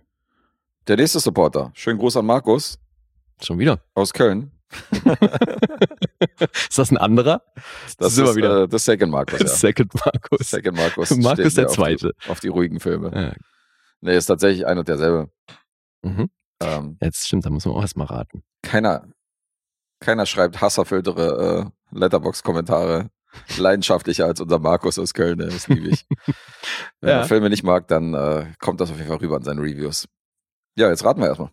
Out of the Furnace aus dem Jahr 2013. Auge um Auge. Wie auf Deutsch heißt. Sind wir schon wieder. Mhm. Und ähm, jetzt raten wir erstmal Punkte. Fang mal an mit deiner Führung. Ja, das habe ich mir natürlich jetzt im Vorfeld schon Gedanken gemacht, weil während des Guckens dachte ich so, fuck, das muss doch zu 100 Prozent den Geschmack von Guest treffen. Also erstmal alle beteiligten Leute, dann die Location, Mhm. dann das, worum es geht. Also es ist Er ist eigentlich der alte Stahlwerkfabrik-Arbeiter. Freut sich natürlich, wenn er wieder seinen alten Arbeitsplatz Nein, sieht. aber es ist so, es ist so ein Hinterlandsszenario, weißt du, wo du auch so diese, ich meine, dieses Ach, jetzt hier auf meine serbische, dieses Inbred-Volk. Ursprung jetzt. Ja, da kommen wir eh noch dazu, Alter. Also wenn dann in der So nächsten, eine der an. nächsten Episoden es mal um serbischen Film geht, Alter, da habe ich mir auch schon gedacht, so wenn wenn Lars von Trier ein Land wäre, wäre einfach Serbien. Ja, danke. Genau, das, danke dafür, dass das jetzt das Bild ist, was, was man über die serbische Filmindustrie denkt. So. Da werde ich schön mal fünf Filme mitbringen, die dagegen sprechen. Also müsst ihr euch die mal angucken und nicht immer. ja, ja aber äh, da musst du jetzt wirklich Aufklärungsarbeit betreiben. Es Das- geht nicht anders. Das werde ich machen, das ist kein Thema. Das ist nicht die Filmindustrie, diese beiden Filme. Ey, ich muss sehr lachen. Ja, jedenfalls habe ich halt während des Guckens dachte ich so, Alter, das hat, das ist wieder, das könnte mich auch überraschen, weil dann plötzlich kommt der Guest und sagt, das ist ein Zehn-Punkte-Film. Mhm. Deswegen, ja, also er hat wirklich das Potenzial, dass der von dir richtig, richtig gut gefunden wird, glaube ich. Weil ich habe nicht viel gesehen, was dagegen spricht. Deswegen ich, also acht aufwärts, aber eben bis hin zu zehn. Und ich habe mich dann, deswegen glaube ich, auf den Mittelwert, also bin bei neun, würde ich mal prognostizieren. Okay. Vielleicht also achteinhalb oder neun, warte. Nee, ich sag neun, weil dann ist es nicht so dramatisch, wenn du noch höher bist. Okay. Ja. Äh, bei mir war es umgekehrt. Ich habe, während ich diesen Film gerewatcht habe, weil ich habe ihn damals im Kino gesehen, habe ich mir gedacht, so, hier ist einfach zu viel, was Lee auf den Sack geht. Hier nicht toll. zu viel nerven. Das ist genau, das ist genau diese Art von Film, wo er gesagt hat, ich verstehe deine Punktevergabe nicht und ich Okay. verstehe nicht, warum du das gut findest. Übler Rotz. Ja. Und alles, was ich hier geil finde, wirst du zerreißen im Laufe dieser Rezension. Natürlich. ich sag fünfeinhalb. Alter. Okay, Ah, es wäre so lustig, wenn es jetzt genau andersrum wäre, oder? äh, das wird ziemlich lustig, ja. Das Ja. hatten wir doch auch schon mal bei irgendeinem Film, dass wir es Ja, genau eben, ja. umgekehrt hatten. Nee, das war bei Nora, genau, dass du unsere Punkte verdreht hast. Stimmt, ja. Dass ich die Punkte von Nora, äh, Mhm. so war das, das war auch lustig. Ja. Ja, Out of the Furnace aus dem Jahr 2013 von Regisseur Scott Cooper. Mhm. Gerade sechs Filme in seiner Filmografie, aber darunter so Filme wie Crazy Heart, Black Mass mit Johnny Depp, Hostiles, auch Mhm. wieder. Auch Christian Christian, Bale. Bale. ja. Und der letzte von ihm war dieser hier, äh, The Pale Blue Eyes. Mhm. Wieder mit Christian Bale hier auf Netflix. Ja. Nicht gesehen. Die scheinen gerne zusammenzuarbeiten. Ja. Gesucht und gefunden. Ja. Drehbuchautor, ebenfalls Scott Cooper zusammen mit Brad Inglesby, der wiederum das Drehbuch von The Way Back geschrieben. Mhm, der Ben Affleck-Film, den ich hier gebracht habe. Genau, Run All Night kennt man vielleicht. Ja, und der war halt vor allem jetzt die letzten Jahre Creator von Mayor of Easttown. Die, Ach, das war der Creator von dem. Okay. ja, ja, und halt auch Head-Autor. Mhm. Und die war ja mehrfach Emmy ausgezeichnet. Da hat Kate Winslet einen Emmy für bekommen. Ja. Hier, wie hieß die andere? Ähm, ah, fuck, die andere weibliche Hauptrolle. Die hat auch einen Emmy bekommen. Ich weiß nur, dass Kate Winslet mitspielt. Sonst Ja. keine Ahnung vom Cast. Julia Nicholson war das, glaube ich. Ach, Julian Nicholson. Ich meine ja, Okay. wenn ich mich jetzt nicht komplett täusche. Das war ja auch eine HBO-Serie, die wollte ich nämlich auch irgendwann noch sehen. Weil die hat echt bei den Emmys gut, auch gut Furore gemacht. Ja, Dachte, die stammt eben auch von ihm. Crime. In Ja, die Richtung, oder? geht in die Richtung, aber da ist es ja, soweit ich weiß, ist da nämlich auch noch das Interessante, dass die parallel halt noch ihr Leben im Griff kriegen, äh, im Griff halten muss. Mhm. Dass es eben nicht nur um den Crime-Fall geht, sondern die hat halt auch noch ein Leben. Okay. Das war, glaube ich, so der Clou an der Sache. Aber ja, der hat wirklich, also mit zehn Credits halt auch noch nicht wahnsinnig viel geschrieben, aber ein paar große Sachen dabei, finde Mhm. ich. Und dann das Spannendste wahrscheinlich an der Nummer, dass als Produzenten hier Leonardo DiCaprio und Ridley Scott mit bei waren, die halt zu einem sehr frühen Zeitpunkt in der Entwicklung des Projekts auch mal Hauptrolle und Regie hätten übernehmen sollen. Und dann sind sie über die Jahre auf dem Produzentenposten geblieben Mhm. gelandet. Ja. Und so ist es Christian Bale geworden. Der ist die Hauptrolle hier. Mhm. Als Russell Bass. Ja, und wir sind in Braddock, Pennsylvania. Das ist halt hier der Rust Belt. Da sind wir wieder in so einem Bruce Springsteen-Song, wie wir ihn schon bei äh, Blue Collar in der Support-Episode hatten. Mhm. Das ist eigentlich das gleiche Szenario. Und das kann ich vorweg schicken. Der Film macht alles richtig, was Blue Collar falsch macht. Scheiße. okay. Ja, weil hier geht's nämlich auch ganz sanft zwar nur, aber darum, dass das eben Bedrohlich. Nein, dass du so die Möglichkeiten, die du halt hast als Arbeiter in der Gegend und so, dass die überschaubar sind so, und dass das du dann du, ja. auch so einen Job nehmen musst, egal, auch wenn du da unter Umständen ausgebeutet wirst und so weiter. Das, Mhm. das schwingt hier halt auch dezent mit, aber ist natürlich lange nicht so im Fokus. Aber ich finde es beeindruckend, weil ich habe äh, nachgeguckt natürlich sofort, wie alt Scott Cooper ist und was für ein Jahrgang der ist. Der ist Jahrgang 1970. Mhm. Das heißt, der war Anfang 40, als er diesen Film inszeniert hat. Ja. Und wie krass der diese Atmosphäre der 70er atmet, obwohl der da noch ein Kind war. Und du glaubst, das hat mit der Inszenierung zu tun? Naja, du siehst irgendwie Friedkin und Michael Cimino, irgendwie Deer Hunter siehst du so in seinen Mhm. Filmen drin. Und du merkst, dass seine Vorbilder sind. Ich habe ja auch in Trigger Facts gelesen, dass er so die 70er Jahre Terrence Malick Filme mag, Badlands und Ja. so, oder John Cassavetes, die alten Ja, ja. 70er Filme. Mhm. Und das spürst du, dass, Ja, das, dass das seine Idole sind. Ja, Definitiv. ich finde aber eben, ich, oder ich glaube, dass halt die Gegend, in der das spielt, weil die haben auch hier, ich habe es eben erwähnt, der Film wurde nur an echten Sets gedreht. Und Ja. das spürst du mal. Das Keine nichts- Stages. keine Bühnen, nichts dergleichen, kein Studio. Und ich glaube, dass eben die Gegend hier auch fast schon so, eine, so ein eigener Charakter ist, Voll. weil du dadurch eben auch dieses Inbred Bergvolk, was hier erzählt wird und so, das spielt da ja alles stark mit rein. Ja.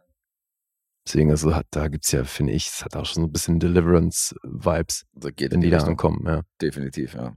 So ein ruhiges Kleinstadtdrama. Und eine Brüdergeschichte, aber dann wollen wir die Story zusammenfassen. Mhm. Ja, mach mal. Ja, es geht um zwei Brüder. Russell Bass und Rodney Bass. Und die sind eben im Rust Belt und der eine, der jüngere Bruder, ist Soldat, hat schon mehrere Touren im Irak hinter sich. Ach so, ja, wir sind, äh, wann? 2008 geht's, glaube ich, los? Oder 2005? Ja, er kam gerade aus Irak, genau. Also muss ja dann irgendwie Anfang 2000er gewesen sein. Ja. Und es wird schon auch ein Zeitsprung erzählt von irgendwie fünf Jahren, glaube ich, Mhm. rund. Ja, jedenfalls ähm, der ältere Russell, der arbeitet eben in, in einer dieser Fabriken Mhm. und hat einen ziemlich harten Job und eine Freundin. Und soweit erstmal alles gut. Und der jüngere Bruder, der aber eben aus dem Krieg zurückkommt, der, naja, verwettet sein Geld. Also trinken tun die ganz gerne ein, aber er ist halt schon so derjenige, der sein Leben nicht so richtig im Griff hat. Hat natürlich auch viel damit zu tun, dass er halt vom Krieg echt gezeichnet ist. Verschuldet sich halt auch bei Leuten, mit, bei denen man sich nicht verschulden sollte. Ja, mal so aus. Das ist, damit geht das Problem los, dass er eben wieder mal Geld verwertet hat, das er nicht hatte und deswegen jetzt Leuten Geld schuldet, denen man halt kein Geld schulden sollte. Und da kommt die Figur von Willem Dafoe zum Einsatz. Das ist nämlich der Typ, dem er Geld schuldet. Und fortan wird er für den dann kämpfen.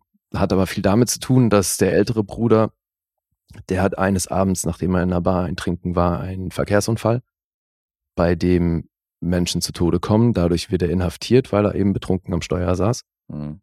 und verliert daraufhin seine Freundin, weil die nicht auf ihn warten möchte, mit einem anderen Typ zusammenkommt und als er wieder rauskommt, ist sein Leben natürlich ein bisschen anderes. Der Vater ist inzwischen gestorben, der sowieso schon krank war, Ja. als er noch draußen war. Und dann, sein Bruder ist halt komplett da auf die schiefe Bahn geraten, weil er Mhm. jetzt eben für die Figur von Willem Dafoe kämpft. Und da gibt's halt üble Machenschaften, weil es auch immer wieder so aufgezogen wird, dass er halt äh, einen Dive taken soll. Wie heißt das mal? Dive taken, jetzt. Hallo Tom, bist Ja. du's? ja, stimmt. An der Stelle auch liebe Grüße an Markus.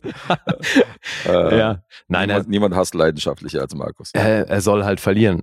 Und das ist aber, das kann Rodney nicht so gut, weil der ist halt schon auch so ein bisschen traumatisiert und lässt sich nicht so gerne sagen, was er machen soll. Kennen wir doch auch von irgendwer. Bruce Willis in Pulp Fiction. Ja. Hat er auch keinen Bock drauf. Ja, und er hat aber halt auch irgendwie so den Lebensmut verloren und deswegen eh nichts mehr zu verlieren und verhält sich dementsprechend. Ja, und das Problem wird noch größer, weil Willem Dafoe ist äh, verbandelt, also weil der wiederum schuldet einem anderen Typen Geld und der wird auch gleich zu Anfang etabliert. Das ist hier der Oberbösewicht. Harlan the Groat wird von Woody Harrelson gespielt und war mein persönliches Highlight in dem Film. Und das Ja, will das was ist heißen, klasse. wenn Christian Bale irgendwie die Hauptrolle spielt, weil Alter, was ist Christian Bale für ein geiler Schauspieler? ist mir Mhm. hier einmal mehr aufgefallen, dass der macht so viele Sachen so herrlich, fein Und also echt, macht er geil. Schon einfach Wie bedrohlich war Woody Harrelson. Ey, oder? Hammerhart. so geil. Hm. Fand ich auch richtig, richtig gut. Hey, der ist so. Also ich meine, etablieren sie natürlich schon auch geil mit dieser Autokino-Szene zu Beginn. Ja. Aber auch so im Verlauf des Films, Alter, der ist so badass, ohne wirklich viel zu machen. Ja, der ist finster. Schon geil. Ja. Also, dann, ach so, ja, wie weit sollen wir jetzt erzählen? Also, ist ja eigentlich die, die Motivation für Russell dann gegen Harlan zu ziehen, das Ja, müssen wir das das wäre- erzählen, das aber das wäre schon ein Spoiler. Ne? Das wäre auch. definitiv ein Spoiler. Das ist schon ein Ja. Moment im Film, der. Aber Russell schon ist natürlich ist. interessiert daran, nicht nur sein Leben wieder in den Griff zu, oder halt weiter aufzubauen, sondern auch dafür zu sorgen, dass sein kleiner Bruder eben nicht komplett den Bach runtergeht. Richtig. Und da sein Bruder gerade ähm, sich mit den falschen Leuten anlegt, Ja. muss er, muss er halt auch äh, da die Konfrontation suchen und die Mhm. mit denen reden. Ja. Drücken wir es mal so aus. Der kleine Bruder wird von Casey Affleck gespielt. Die Freundin ist Zoe Saldana. Sam Shepard ist auch noch dabei. Forrest Whitaker. Haben wir jemanden vergessen? Boyd Holbrook Ja. in einer kleinen Rolle spielt auch noch mit als Drogendealer. Mhm. Und äh, du hast es erwähnt, Alter. Christian Bale, Casey Affleck, Zoe Saldana, Woody Harrison, Sam Shepard, Willem Dafoe, Forrest Whitaker, Alter. Wie gut kann ein Cast sein, ey? Das ist für mich schon. Ja, ich finde Zoe Saldana hier Mörder verheizt. hm, Weil das ist schon Edelkomparserie. Ja, ein bisschen schon, aber ich fand sie ja toll. Mit diesem weißen Unterhemd, so dieses Minimalistische und so, weil sie wirkt ja auch in vielen Filmen ist ja sehr glamourös und äh, Mhm. ich fand es mal erfrischend, dass sie wirklich in so einem Kleinstadtdrama halt so die Freundin spielt und weißt du, in so einem, man sieht sie halt selten in so einem, in so einem bodenständigen Film. Ich kenne sie halt viel aus Popcorn-Filmen und aus großen Filmen. Mhm. Deswegen fand ich das wiederum ganz cool. Ja, so ein bisschen vergleichbar mit Eva Mendes bei Training Day, finde ich. Ja. Weil sie jetzt so, ja, gut. Also was so dieses Bodenständige angeht, ne? dass sie hier nicht so mörder glamourös schön ist, sondern Wobei Eva Mendes Training Day ja so ein bisschen ihr Durchbruch war. Also die war ja vorher noch kein Name im Gegensatz zu Zoe Saldana. Die hat ja vor dem Film definitiv schon einiges gemacht. Also da finde ich den Vergleich halt schwierig, weil danach ist ja Eva Mendes erst richtig durchgestartet. ja, aber ich dachte, es geht drum jetzt, was so ihre Optik im Film angeht und Ja. nicht den Karrierestand. Ach so, du, davon gehst du jetzt aus. Okay. Dachte jetzt, du meinst verheizt schauspielerisch.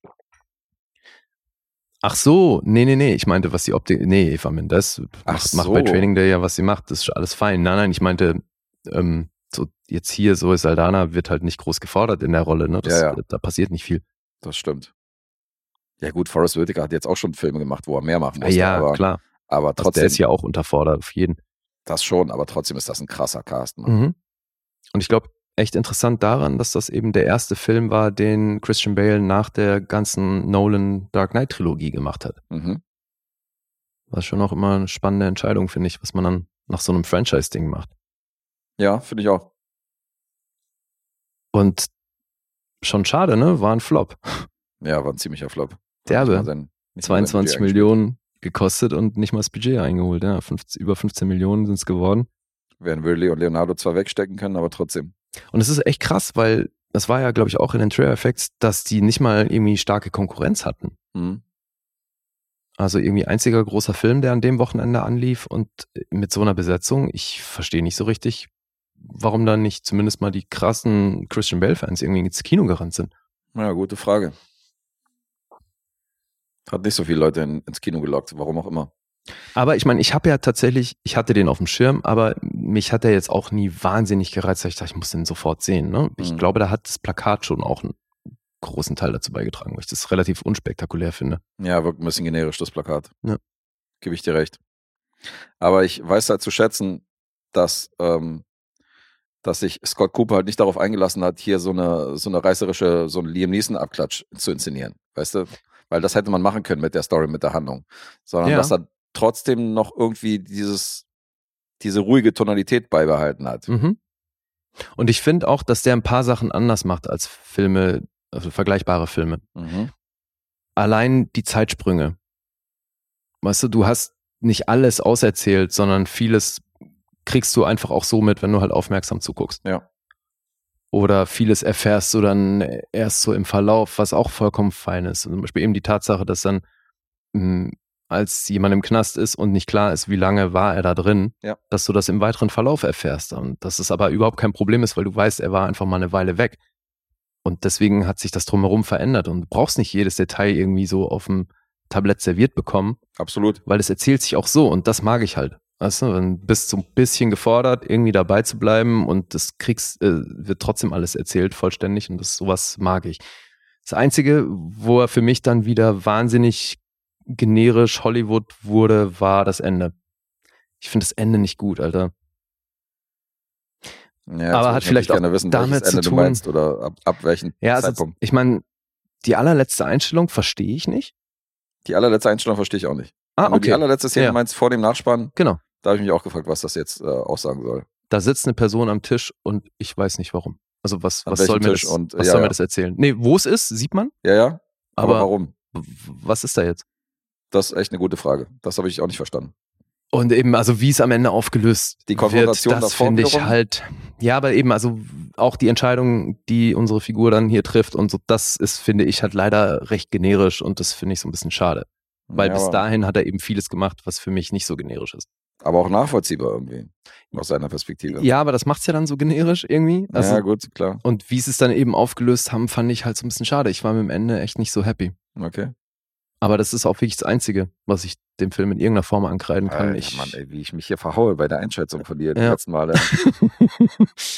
Ich dachte so, okay, über Casey Affleck wird er sich wieder aufregen, Standard. Nein, aber guck mal, Ahnung, Casey Affleck war sein, ja hier- zu langweilig sein, so, findet, er findet er alles öde und passiert nichts und es ist doch voll der lame Film, so, ich weiß nicht, was Alter, du hier siehst. langweilig hier. Also hier gibt's wirklich allein Woody Harrelson, wenn der auftaucht, ist es herrlich bedrohlich die ganze Ja, ja, aber es ist ja, ist ja auch nicht jetzt in jedem, in jedem Moment, sondern es ist ja, sind die Akzente über Ja. die 116 Minuten. Ja, aber also ich finde auch nicht, Du dass ja der, dass, der, dass der. Längen hat. So. Ich finde das alles echt gut erzählt. Und äh, Casey Affleck jetzt hier wieder im direkten Vergleich mit Joe Cole, auch da wieder, ne? Drei Monate sich den Körper antrainiert. Mhm. Und das ist hier ja auch recht physisch. Macht er schon auch echt gut. Ja, finde ich auch. Aber auch da wieder, also sorry, wenn es darum geht, den, einen Bruder von Christian Bale zu erzählen, finde ich Casey Affleck halt echt ein Stretch. Mhm. Das ist halt jetzt wieder das, was so schade daran ist, ne? Weil man hätte das natürlich geiler besetzen können im Hinblick auf Optik. Aber er ist doch im wahren Leben auch der Bruder von Also fand Batman. Ich, fand, fand ich bei The Fighter halt auch schon schwierig. So, und das ist aber eben die, Mark Kru Wahlberg, hm. die Krux bei, bei diesen großen Hollywood-Produktionen, dass du dann natürlich brauchst du in der Nebenrolle des Bruders auch einen Name und so und kannst nicht einfach hingehen und sagen, wir suchen jetzt jemanden, der einfach aussieht wie der Bruder von Christian Bale und dann besetzen wir den. Aber Brüder sehen sich nicht immer ähnlich. Ich, ich, mein Bruder, sagen auch viele, dass wir uns überhaupt nicht ähnlich sehen. Weißt du? Ja, aber na, Du ich vergleichst das jetzt schon, mit Brüdern, die sich ähnlich sehen, aber es Ich, ist nein, aber ich finde trotzdem, dass du irgendwas ähnliches muss drin sein und ich finde das bei den beiden eben echt ein Stretch. Mhm. Aber ja, wie auch immer, mir ist ja klar, warum es so gemacht wird und so, aber weißt, was ich meine, ne? Ich finde, manchmal würden solche Filme eben dann auch davon profitieren, wenn man da jemanden nehmen würde, der halt besser passt und dann nicht den Namen mitbringt. Fandst du ihn denn schauspielerisch gut? Ja. Also im Gegensatz zu Manchester by the Sea Mhm. Konnte er hier punkten. Aber eben den so äh, abgefuckten, vom Leben gestressten Typen, so, den kann er ja, finde ich. Mhm. Ja, den kann er wirklich. So, Und das ist ja dass im Grunde- gebrochen ist in seinen Augen Ja. und so und dass der Und dieses Gebrochene, das ist. ist ja tatsächlich auch ähnlich wie Manchester by the Sea, nur hier Stimmt. hat das, kriegt das halt viel mehr Raum. Mhm. Oder also Raum im, im Ausdruck. Ne? Ja, deswegen, also ich mochte den, Alter. Ist ein geiler Film. krass, hätte ich nicht gedacht. Ja, aber ich äh, unterschreibe das. Also Christian Bale ist immer gut und dann Woody Harrelson, Alter, in dem Film, pff, ciao. Ja. Als Harlan, das war wirklich krass. Wirklich ein Highlight. Ja, ist ein geiles Ding. Ja, schön. Hätte ich nicht gedacht. Ich dachte, du bist hier eher bei den äh, mauen Punkten. Gibt's denn Leute, die den Film so scheiße finden? Ich habe mich da gar nicht groß umgesehen. Hm, weiß ich nicht, wie der jetzt wegkommt. Meinst du jetzt in der Allgemeinbubble? Mhm. Habe ich jetzt auch nicht geguckt, aber kann ich mal checken. Ja, weil, weil die Zahlen, die sind ja gar nicht so uneingeschränkt gut. Ich kann mal zu denen kommen. Mhm. Parallel, äh, IMDb ist bei 6,7, Metascore ist bei 63. Rotten Tomatoes wiederum 9, Alter, 9 von 10, 93% Empfehlung. Publikum ist bei 4,5, das ist auch richtig gut. Und Letterboxd ist wiederum bei eher bei IMDb mit 3,2. Mhm. Also Rotten Tomatoes sticht echt raus. Keine Ahnung, was da los war. So, Ja, jetzt habe ich mal hier unsere Bubble aufgerufen. Mhm. Das sieht auch nicht so doll aus, muss ich zugeben. Also wir sind da, wir scheinen da ein bisschen euphorischer zu sein. Also Promo tanzt jetzt ein bisschen aus der Reihe. Vier Sterne. Ansonsten habe ich hier Dennis mit dreieinhalb. Erik auch vier Sterne. Ähm, Jens dreieinhalb. Markus sogar dreieinhalb. mhm. Hoffi dreieinhalb. Also Hm, okay. Nico dreieinhalb, also alles so, alles in dem Bereich, wo ich denke, das wird dem Film nicht gerecht. Also ich kann jetzt mal meine Punkte auflösen. Ich habe ihn einen Tick abgewertet. Mhm. Der war, nach dem Kinobesuch war der bei mir bei einer 9. Ah, okay. Und äh, bei der Erstsichtung war das, war der definitiv in meinen Top 5 von dem, von dem Kinojahr, das weiß ich noch. Mhm. Jetzt habe ich ihn auf 8,5 runtergesetzt, weil es immer noch ein geiler Film, aber ähm, fand dann die 9 bei der Zweitsichtung ein bisschen zu hoch und habe ihn dann auf 8,5 korrigiert, aber es ist echt ein geiles Ding. Mhm. Echt ein wuchtiges Schauspielkino. Ja. Ich mag dieses Kleinstadt-Szenario, hast vollkommen recht. Diese Brüdergeschichte ist geil. Hey, witzig, Alter. Also mit einem anderen Ende hätten wir hier geklingelt. Oder ich, also wäre mindestens einen halben, vielleicht sogar einen ganzen Punkt höher, wenn der ein anderes Ende hätte. So, bist du bei einer 8? Ja. Okay. Ja, auch schon viel mehr, als ich von dir erwartet hätte. Mochte den sehr. Das ist ein geiler Film. Ja, mega. Hat ja Markus zweifach gepunktet hier für, für dich in der Episode. Total. Nicht schlecht. Ja. Guten Geschmack hat er. Aber vielleicht klingeln wir ja bei, äh, bei Prayer und so, wenn ich den dann nachgeholt habe. Ja. Ja. Ja, mach mal. Und, so, ähm, kurz rechnen. Oha. Tja, das war wieder, war wieder ein Reinfall hier. ja. Du hast jetzt zweieinhalb nur für den Film mitgenommen. Plus die zwei von vor sind 4,5 Miese für dich. Gepflegte 4,5 gegen, Ein. gegen ein auf deiner Seite. Ja. Ja, hast du gut. Hast du gut getippt und gut geschätzt heute. Danke, danke. Kann man nicht anders sagen. so, wenn wir jetzt schon erwähnt haben, Punkte nachzureichen, ähm, ich hätte Ach, da was. ich und auch. Du auch. Ja, glaub ich auch, auf jeden Fall. Insofern machen wir das doch jetzt hier als, äh, als Abschluss, dass wir noch unsere. Wie Filme viele hast du? Ich habe nur einen. Ich glaube auch erstmal nur ein. Na, dann erzähl mal, was hast du gesehen? Na, weil ich, Barry meintest du, ja, war ich schon bei 10, weil das habe ich jetzt auch zu Ende geguckt. Das ist definitiv sowas von eine 10. Mhm. Und Succession muss ich jetzt auch mal endlich mal die Punkte nachreichen. Und das ist ja fast schon, das, da bin ich jetzt fast schon am Protestieren, weil du bist bei 8,5 bei Succession. Das geht gar nicht, sagst du. Nee, aber das hast du ja, glaube ich, auch nach der ersten Staffel gesagt. Ne? Das stimmt, ja. Das war Ja. der Eindruck der ersten Staffel. Deswegen wäre es mal interessant zu wissen, wie du darüber denkst, wenn du das auch zu Ende geguckt hast, weil das ist jetzt vorbei und für mich ist es eine klare 10. Klare 10. Ja. Aber wärst du denn nach der ersten Staffel schon bei einer 10 gewesen? Äh, weiß ich nicht. Ja, sch- Das ist es eben. Gute Also, Frage, ja, ja. Aber ich finde halt, also das eigentlich ist diese Serie in so vielen Belangen ein Phänomen und ich glaube, das hast du gar nicht, da muss ich auch mal wieder reinhören, das habe ich nicht mehr so auf dem Schirm, aber ich meine, da hast du gar nicht groß drüber gesprochen, weil die Serie ist halt wahnsinnig unkonventionell in vielerlei Hinsicht, Mhm. weil du hast keine Identifikationsfigur, die auch nur ansatzweise einen moralischen Kompass hat. Doch, das habe ich erwähnt. Dass Ich habe erwähnt, da dass halt das, nur dass das Arschlöcher wie gibt. Billions ist, dass das eine der Serien ist, wo du, wo du keine Identifikationsfigur hast oder keiner, der gut ist, sondern es sind alles Wichser. Und dann, was halt auch super unkonventionell ist für, für solche Serien, wo, na gut, es gibt hier halt einen großen Hauptcast, aber im Zentrum ist natürlich über weite Strecken Logan Roy. Mhm. Und damit hast du halt eine Hauptfigur, die ihre Haltung von Anfang bis Ende einfach nie verändert. Mhm. Den Typ gibt's nur in Grumpy und richtig Grumpy und ansonsten nicht groß anders. Und das ist halt auch, also, also dass sowas funktioniert und das jetzt nicht mit so einer episodischen Fallstruktur wie bei House oder so, Mhm. sondern das mit einer horizontalen über vier Staffeln, das ist super abgefahren und irgendwie geil. Cool. Ja, also Succession, ey, die Dialoge, pff, sensationell geschrieben. Also da wäre auch mal so ein Fuck-Count interessant, Mhm. glaube ich, bei der Serie, weil das ist schon auch extra large. Aber also die einzelnen Charaktere super grandios und wie die eben untereinander kommunizieren, sensationell, Alter. Ja, also also mega. Greg und Tom. Ja. You can make a Tomlet without breaking a few Gregs. da sind Sachen drin. Sensationell. Ja, also ich habe es sehr gefeiert. Er ist perfekt besetzt. Ach, hier, Kieran Culkin, der spielt den auch so gut. Ey. Ja. Und hast du das mal mitbekommen, weil das hat er wohl selber gar nicht so angelegt, wurde aber darauf hingewiesen, dass der ja nie ruhig sitzen kann auf irgendeinem Stuhl. Der sitzt immer irgendwie schräg auf irgendwelchen Möbeln drauf. Okay. Ne? Also er sitzt nie normal irgendwo, sondern halt immer irgendwie flackt So da rum oder ja. Mhm. Und das ist ihm selber nie aufgefallen, bis er halt von außen darauf hingewiesen wurde. Aber es passt halt total geil zu dieser ähm, inneren Unruhe, mit der der unterwegs ist. Ja. Und das finde ich halt wieder so geil, weil wenn du halt eben so eine Rolle erarbeitest und dir eine Haltung überlegst, dann zieht der Körper in der Regel halt automatisch mit. Und das ist halt der beste Beleg dafür, dass er selber gar nicht auf dem Schirm hatte, dass der immer so komisch auch irgendwie sitzt. Wie geil. Mhm. Deswegen, also wenn, wenn ihr das noch nicht kennt, dann achtet, achtet da mal drauf. Es schockt.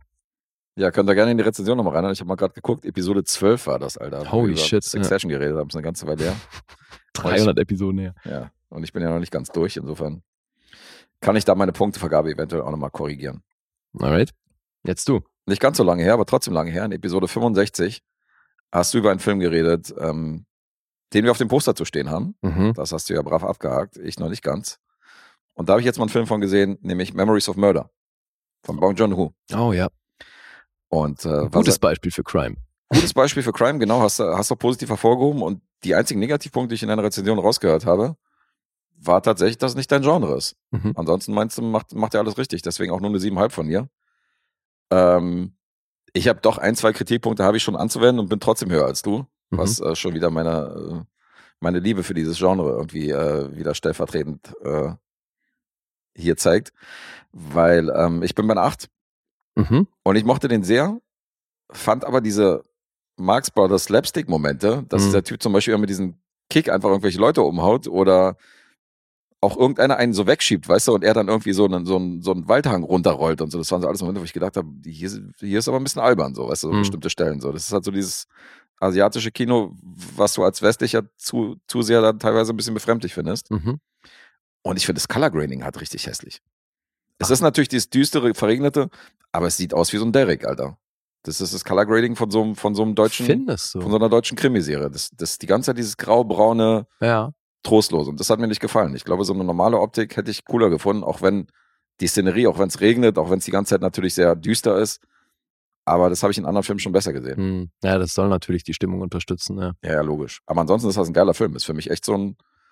Äh, ich habe, glaube ich, in unserer Unterhaltung gesagt, dass das, was du sagst, mich so ein bisschen an Sieben erinnert. Und jetzt kann Mhm. ich nach der Sichtung sagen, dass das für mich so ein koreanisches, äh, so ein koreanischer äh, Siebenbastard ist von Fincher. Mhm. Ja, voll. Bisschen Zodiac, bisschen Sieben Mhm. und äh, geiler Film.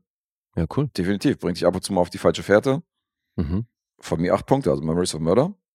Hatte ich Spaß. Ja, geil. Landet in der Sammlung. Ist ein gutes Ding. Mensch, kurz vorm Klingeln hier. Ja.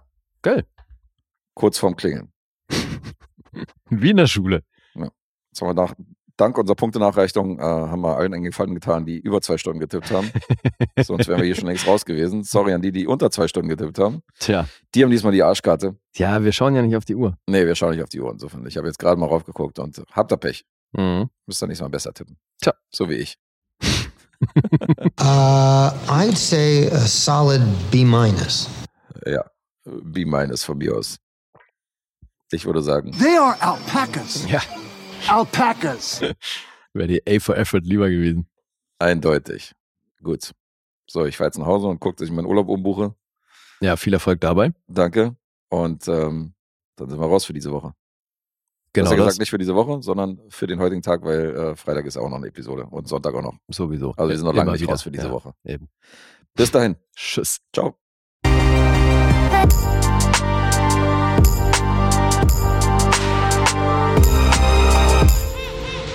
Bewegt Bild Banausen.